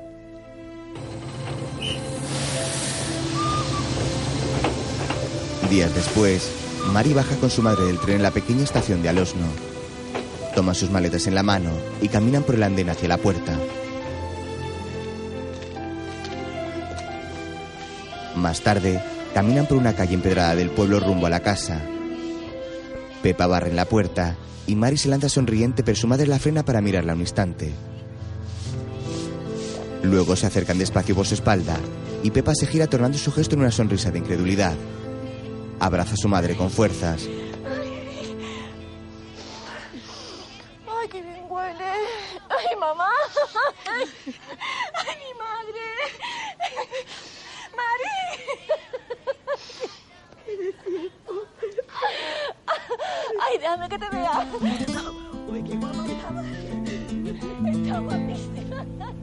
Rosa acaricia la pared encalada de su casa y mira a sus dos hijas llorando de alegría. Las hermanas se abrazan con emoción y después entran con las maletas. Más tarde hacen una cama y Mari huele las sábanas. ¿Cómo me gusta este olor? ¿Qué te gusta? Se huele a polvo, mana. Como todo por aquí.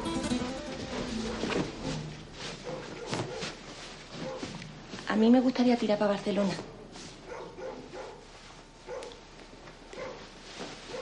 Duro salir de casa, ¿eh? Sí, pero se vive mejor, ¿no? Con sus cosas buenas y sus cosas malas. No te vayas a creer. Al rato, Me costaba mucho dinero traerlo. Pero están encantados. Contar está un par de días sin su madre. ¿Y tú qué? ¿Para cuándo? ¿Niño? Uh, vamos para adelante. Mari, yo tomo pastillas. Mi Pedro que me las compré en una farmacia en Huelva. Dan sin receta ni nada. Ustedes seguí, ¿eh? Yo tengo mucho trabajo. Estoy muy atareada. ¿A dónde va? la madre camina con torpeza. Preocupa. Más tarde, Rosa visita el nicho donde descansan los restos de su esposo en el cementerio.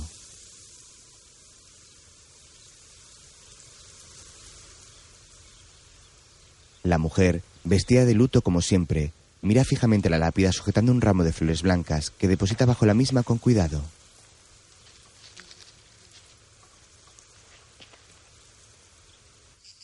Más tarde, Rosa descansa sola sentada en un murete de piedras en lo alto de una loma. Desde allí, mira hacia su pueblo de casas blancas con la torre de la iglesia sobresaliendo entre todas. Luego desvía su mirada hacia el frente y sonríe contemplando los campos en el horizonte. Huele con ternura una rama de romero que sujeta en su mano y se sonríe mientras mueve sus pies descalzos sobre el campo de piedra y paja seca. Más tarde está en su dormitorio y toma de la mesita una foto antigua junto a su marido que contempla con melancolía. Acaricia la imagen y se la coloca junto a su pecho abrazando el marco mientras se echa en la cama. Mientras, sus hijas están en la puerta de la casa y Mari cepilla el pelo de su hermana. Cada día me asusta más verle salir de casa cuando va para la mina. Al hombre lo sacaron del barro, pero a nosotras no nos sacaron de su costilla, como nos dicen, sino de su espanto. Dios cogió su miedo, lo metió en una bolsita, sopló y salimos nosotras, gritando de apuro. ¿Qué está tocando?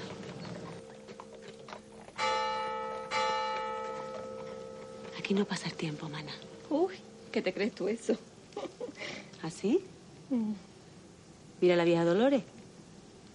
Sigue con su bordado de siempre. En la puerta contigua, su vecina borda en una silla. Las hermanas miran hacia la casa al oír la rotura de cristales y entran al dormitorio de su madre. Rosa está acurrucada en la cama y la fotografía ha caído al suelo mientras la sujetaba en su mano. Las hermanas se miran con tristeza. Su madre ha muerto. Mari abraza a Pepa con consuelo. Pasados los días, Mari regresa a Barcelona y está a solas con Enrique. Eso era lo que quería.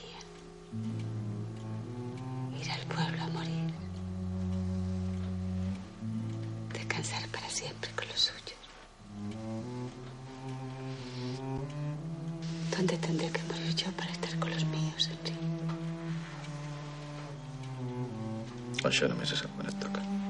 Enrique le dice, esto solo se sabe cuando te toca. Ella le responde, me hubiera gustado que estuvieras conmigo. Me hiciste mucha falta.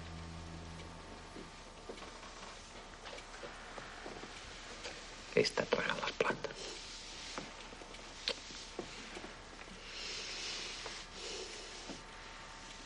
¿Todavía te quieres casar conmigo? ¿A ti qué te parece? dice él, mientras Mari le habla de que quiere un piso caminando por el salón para continuar diciéndole que no parecerá el mismo. Vamos, que no sembrará el matéis. Enrique se levanta del sofá caminando hacia ella sonriente. Mira su vestido negro y le pregunta por su luto. ¿Qué le pasa al don? No sé, vosaltres sou molt especials amb això. Enrique le abraza por su cintura y ella le dice que si quiere se quita el luto de inmediato. Me trec el la matéis. Seria un detall. Mari se desabrocha la cremallera dejando caer al suelo su vestido.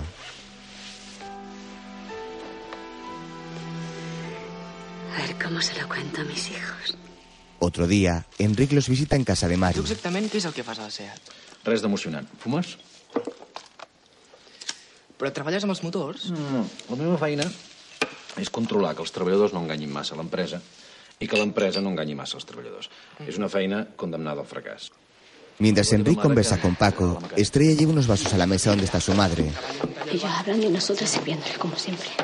Son unos machistas. Estrella, por favor, no me vayas a dar el almuerzo, ¿eh? Y no olvides lo que te he dicho. Venga por la mesa. Más tarde, A mi... A mi m'agrada molt el Poble Sec. Que ara conservo una mica l'aire Enrique de les habla sobre el carácter de su barrio entrañable y pueblerino. Per fer petar la xerrada. I la casa com és? Muy bonita. Si queréis, vamos esta tarde a verla. Paco mira a su hermana que se muestra enfadada. Enrique se asoma tras el ramo de flores que está en el centro para mirarla. Passes el vi, Estrella, sisplau.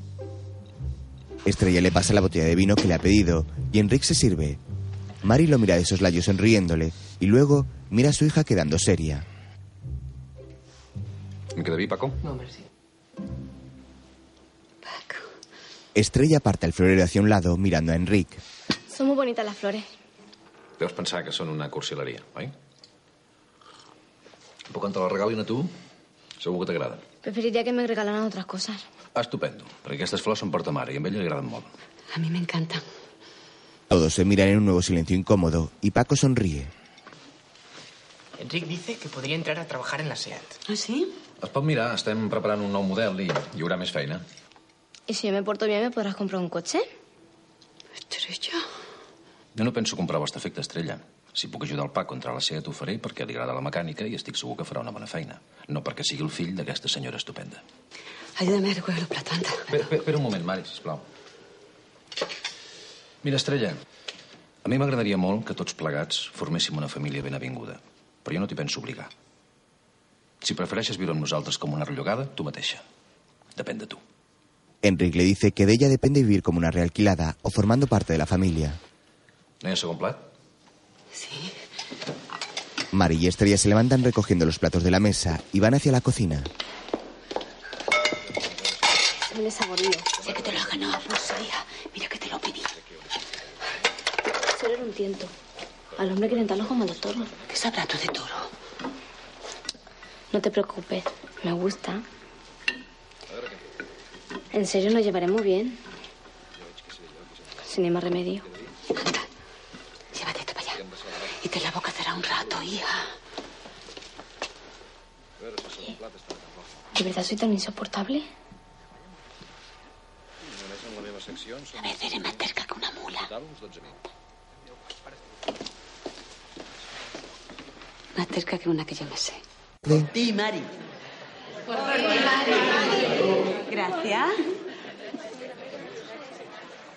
Te echaremos de menos, Mari. Ay, yo también. Los vecinos celebran una fiesta de despedida en el local de la asociación. Al menos podías haber seguido con las clases. ¿Y a qué hora llego a Población? Ay, Benita, ¿otra vez? Lleva toda la tarde llorando. Venga, vamos para adentro. Nos veremos, ¿eh? Dios, Mari. Sus alumnos se despiden de ella y uno de los hombres se acerca rellenando su vaso. Gracias, Mari. Me has ayudado mucho. Tú sí que me has ayudado. Pues estupendo que te apuntara. Para el año que viene hay un curso solo de hombres. Ah, perdona lo que te dije el primer día. Perdóname tú.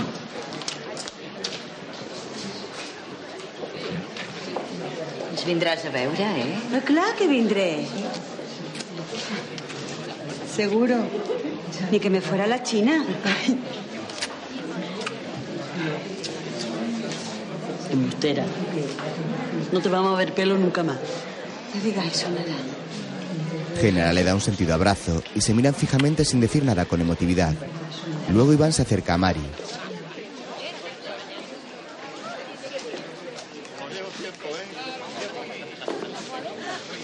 ¿Podemos hablar un momento?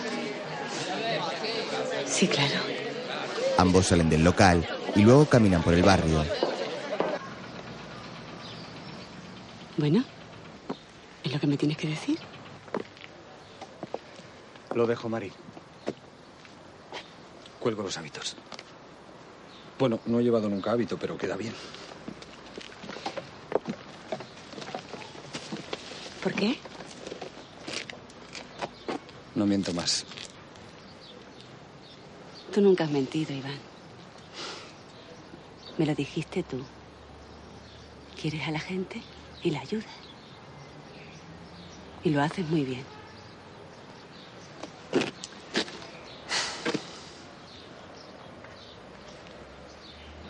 Es por mi culpa. Por lo. No, no, no, Mari, de verdad que no. El otro día alguien me dijo que yo le había hecho volver a la iglesia. ¿Te imaginas? Yo que me he pasado media vida buscando un poco de fe, intentando creer en lo que predico, resulta que hago volver a alguien a la iglesia. ¿Pero qué coño hacen los curas que creen? ¿Y eso qué importa? Lo importante es que todavía queda mucho por hacer. Y que tú puedes hacerlo. Ya no. Los tiempos cambian. Franco se acaba y el clero se acabará con él. El Evangelio dará paso a los convenios colectivos. Y la Iglesia a los partidos políticos y a los sindicatos. ¿Y sabes lo que temo? Que también eso sea una mentira. Que los partidos se llenen de gente sin fe en lo que predica, como yo. ¿No te veré más?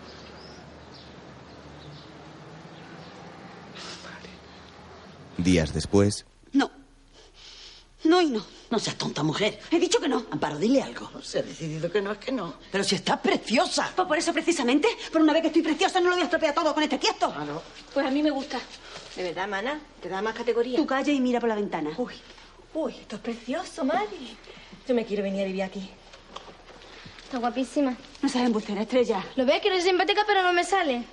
La verdad es que está horrorosa. Ten, de parte de yo. Estrella le da una nota y ella se quita el sombrero de su vestido de novia. Iván, ¿qué dice que no puede venir? ¿Cómo que no? Bueno, no es tan grave, ¿no? No es con él con quien se casa. Nara, Mm. no me puedo hacer esto. Él no. Mira, niñas, serán todo locura que quieran, pero en el fondo nunca dejan de ser hombres. Venga, espabilando, que vamos a llegar tarde. Venga. Pues este abajo trae mala suerte hacer esperar al novio. ¿No ves que se acostumbre un poco? No le va a pasar nada. Espera, espera. Mari regresa a su dormitorio y abre un cajón. Toma el pendiente de su amiga Reme, que se pone solo en una oreja con gesto emotivo y sonriente. Luego mira hacia la nota de Iván, que ha dejado sobre la cama con decepción y pena. Antes de salir, decide no ponerse el sombrero y se coloca una peina sobre su pelo recogido. ¿Así estoy mejor? Está guapísima. Vamos para la Al poco, en la iglesia, Enrique espera en el altar y los invitados están sentados en sus bancos. La puerta se abre y Mari avanza por el pasillo agarrada al brazo de su hijo. Este viste un elegante traje de chaqueta azul. Enrique la mira con rostro enamorado desde el altar. Mari luce un vestido de flores bordadas con mangas caídas por el hombro y con vuelo bajo las rodillas. Camina radiante y sonriente, sujetando un ramo de pequeñas flores blancas y agarrada a Paco. Los invitados, vestidos de modo elegante, la contemplan desde sus bancos con gesto de felicidad. Su hermana está en el primer banco junto a su novio y la mira con orgullo.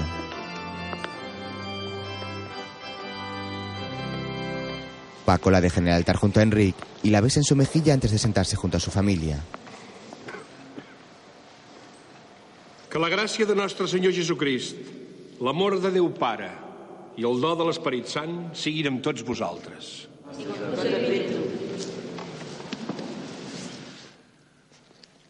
Ens hem reunit aquí perquè l'Enric i la Mari s'estimen i volen unir-se en matrimoni per tota la vida. Demanem a Déu que els beneixi i els ajudi en aquest nou camí que emprenen i que el seu exemple d'estimació i de donació mútua ens estimuli a tots a créixer cada vegada més en l'amor a Déu i als homes. Preguem. Mira hacia atrás y hace una seña. De pronto, tres cantadores salen cantando una salve rociera. Mari desvía su mirada hacia ellos, mostrando la emoción en su rostro.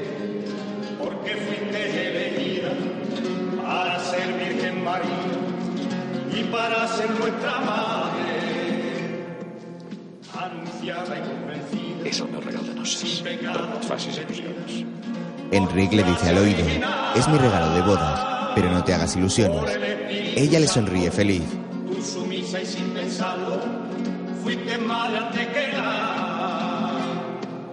De tu vientre vino el fruto, ese que tanto queremos, en la cruz. Vendido por nadie sufrió como tú. Sabe, reina de reina. Un momento. Que aún no estamos todos. Iván irrumpe en la iglesia acompañando a Robles que ha salido de la cárcel y camina ayudándose de un bastón. Amparo se levanta de su banco llorando de emoción y acude al encuentro de su marido.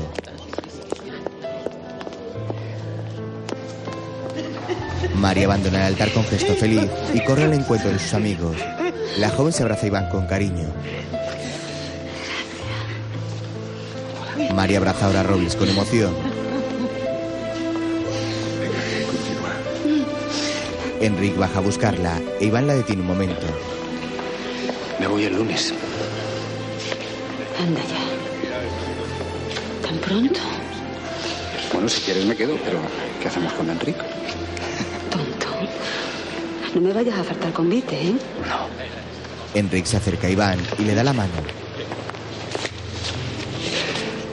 Cuídala. Enrique asiente sonriente y regresa al altar con Mari ante la mirada penada de Iván. Pasado el tiempo, Al fondo, muy al fondo. Aquello que ve es el. Demasiado lejos. Mari está con Luz en una calle. ¿No has vuelto? Un par de veces. Hablo mucho con Genara por teléfono y con los robles. Amparo ha tenido otra recaída. Los he abandonado. Esa es la verdad. No, Mari. La culpa es de la ciudad. Demasiado grande para tener amigos. ¿Y tu curita?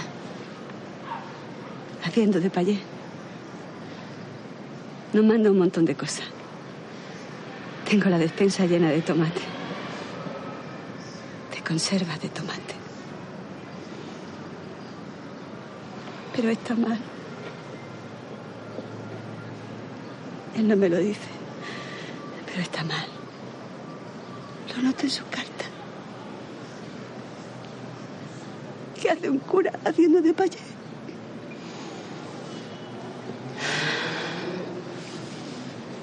Bueno. Entre sembrar la palabra de Dios y sembrar tomate tampoco hay tanta diferencia. Cada día está más loca, Luz. Tengo que decirte una cosa. luego Lo que es la fachada la vamos a dejar. Pero por dentro lo vamos a tirar y lo haremos todo nuevo. Y debajo pondrá él el taller. Luz le enseña la foto de una casa de campo. ¿Qué? ¿Qué te parece? Que nunca te había visto tan feliz. Si es que cuando me lo dijo no me lo podía creer, Mari. Si todavía no lo comprendo. En la vida pensé que quisiera volver al pueblo. Ya, venga. Venga, venga. Mari sale al balcón y toma una maceta. Esta me encanta como huele. Cuando te vaya te la lleva. Así te acuerdas de nosotros. ¿Y tú, Mari? ¿No volverás nunca? ¿A dónde? ¿Dónde está mi casa, Lu? ¿En el horno? ¿En el verdón? ¿O aquí?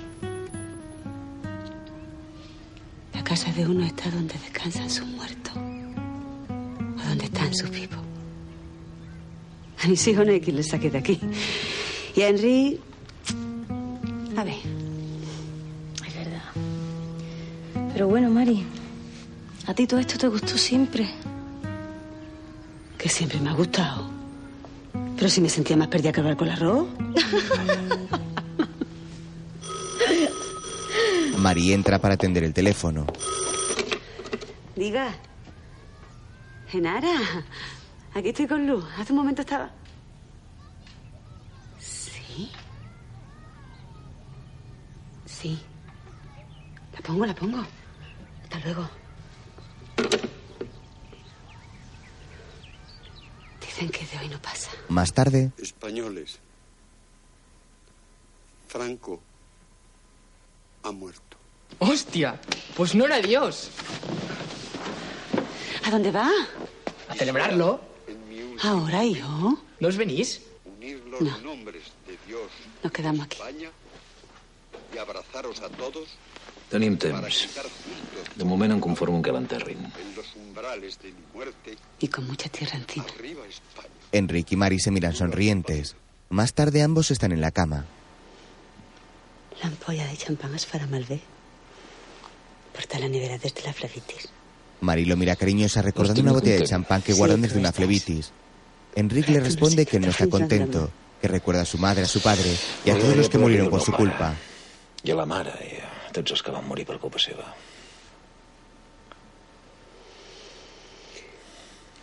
A ver qué pasa mañana. Com a mínim demà ens aixecarem i tot serà diferent. Mañana nos levantaremos y todo será diferente. Tras estas palabras, Enrique apaga la luz y ambos se acurrucan para dormir abrazados. Ni tú imaginas. Enrique enciende la luz de nuevo mirándola con gesto extrañado. Ella le sonríe con dulzura. M'ho expliques o penses deixar-me així? Estic embarazada. Enrique se levanta de la cama de un sobresalto. On vas? A buscar la polla de champany. Pasados los meses, Enrique está en una habitación llena de trastos desmontando un viejo armario.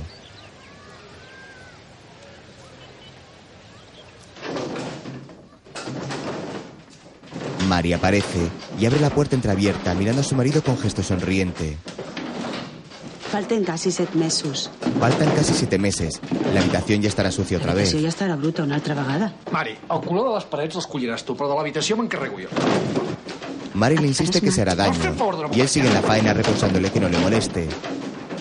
Ella se marcha por el pasillo cuando de repente se oye un estrepitoso ruido. Regresa y ve a Enrique caído en el suelo con el armario roto. Mari se sienta a su lado y sigue comiendo su mandarina. No. Enrique la mira esbozando una sonrisa y acaricia su barriga.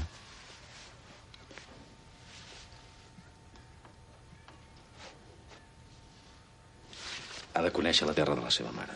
Le habla diciendo que conocerá la tierra de su madre. Henry, cálmate, chiquillo.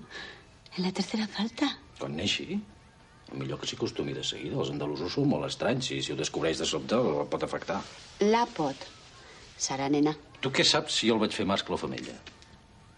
Què? No t'agradaria anar a l'os, no? A mi sí, però a tu no. Ja, això ja ho sé, no suporto els crits, ni, ni la gent graciosa, ni, ni les guitarres, ni el flamenco. Si eres un folclórico, mi arma. Ei, vosaltres sí que sou uns folclòrics. Panda que vosotros con la sardana no estáis pesado ni nada. Ei, ei, la sardana és la dansa més vella de totes les danses que es fan i es desfan.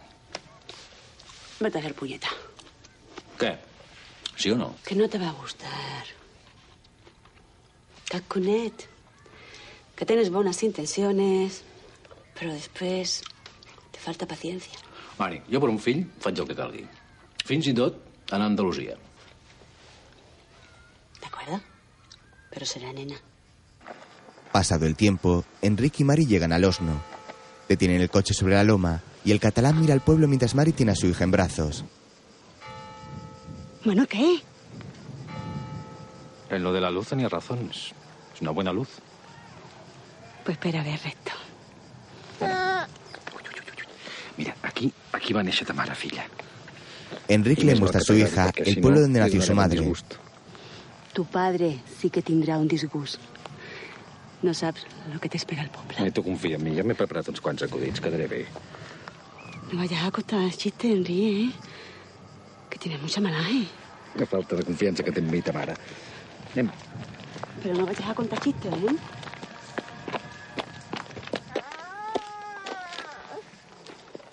Ven aquí, mi amor. A verme el coche, Henry. ¿No ves que tengo una niña? Oye, ahora hablando en serio, ¿eh?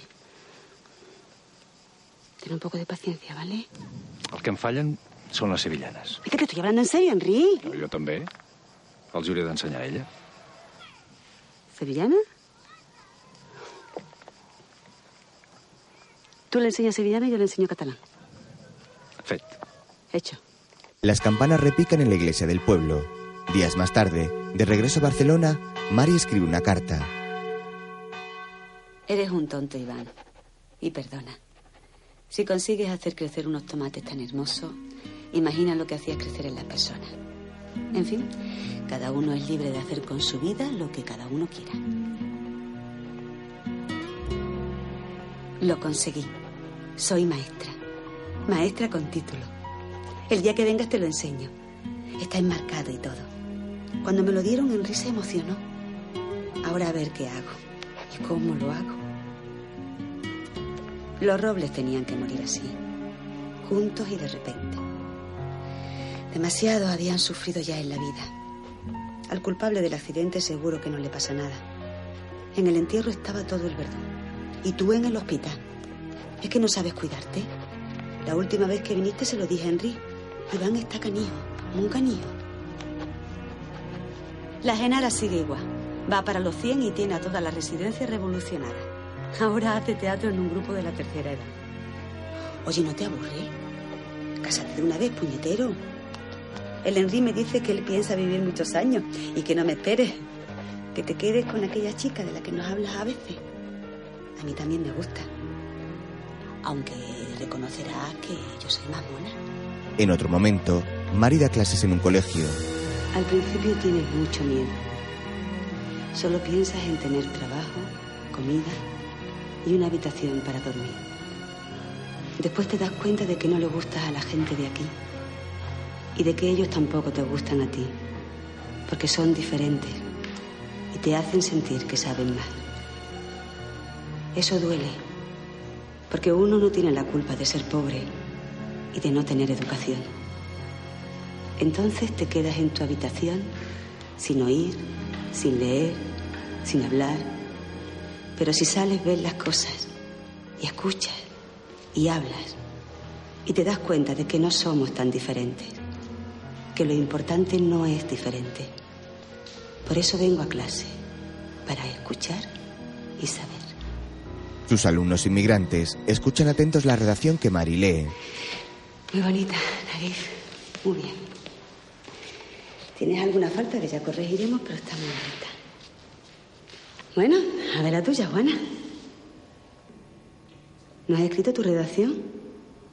Yo no tengo tiempo para escribir. Me paso todo el día fregando. Siempre se puede sacar tiempo para estudiar. Como me dijo a mí una amiga muy tremenda del Verdún, de la que ya hablaré en otro momento. Ya yo estoy muy vieja para eso. Nunca se está vieja para aprender, Juana. Además, si tienes alguna posibilidad de dejar de limpiar escaleras, estudiando. Créanme todos, ¿eh? Que yo sé lo que digo. Bueno, pues se acabó la clase por hoy. Hasta mañana todos. Escríbemela, anda, que está cortita. Los alumnos salen del aula. Mari luce ahora un peinado enlacado acorde con su edad madura. Sale de clase y Enric llega con su hija. ¿Qué fue aquí? A mi no em miris, mama. És que la casa em cau a sobre. Pero si es tu primer día de jubilado. Això dic jo. Aunque no entiendo por qué, ¿eh? Con lo cumplido que eres y lo limpito que te llevo siempre. Vale, no me jodas. Ai, quin vocabulari. Tu calla, que, que ets com ta mare. Pues no vayas a creer que voy a dejar que sea un jubilado de barra y de petanca. Podría dar clase de mecánica a mis alumnos o ayudarle de los papeles. Además, Paquito necesita que le echen una mano. Mare, I cuidar els meus fills. si tu no entens... Pero los tendré, ¿eh? Jordi también es muy cumplidor. Ei, escolteu, escolteu. No deixaré que m'organitzeu la vida. Entesos?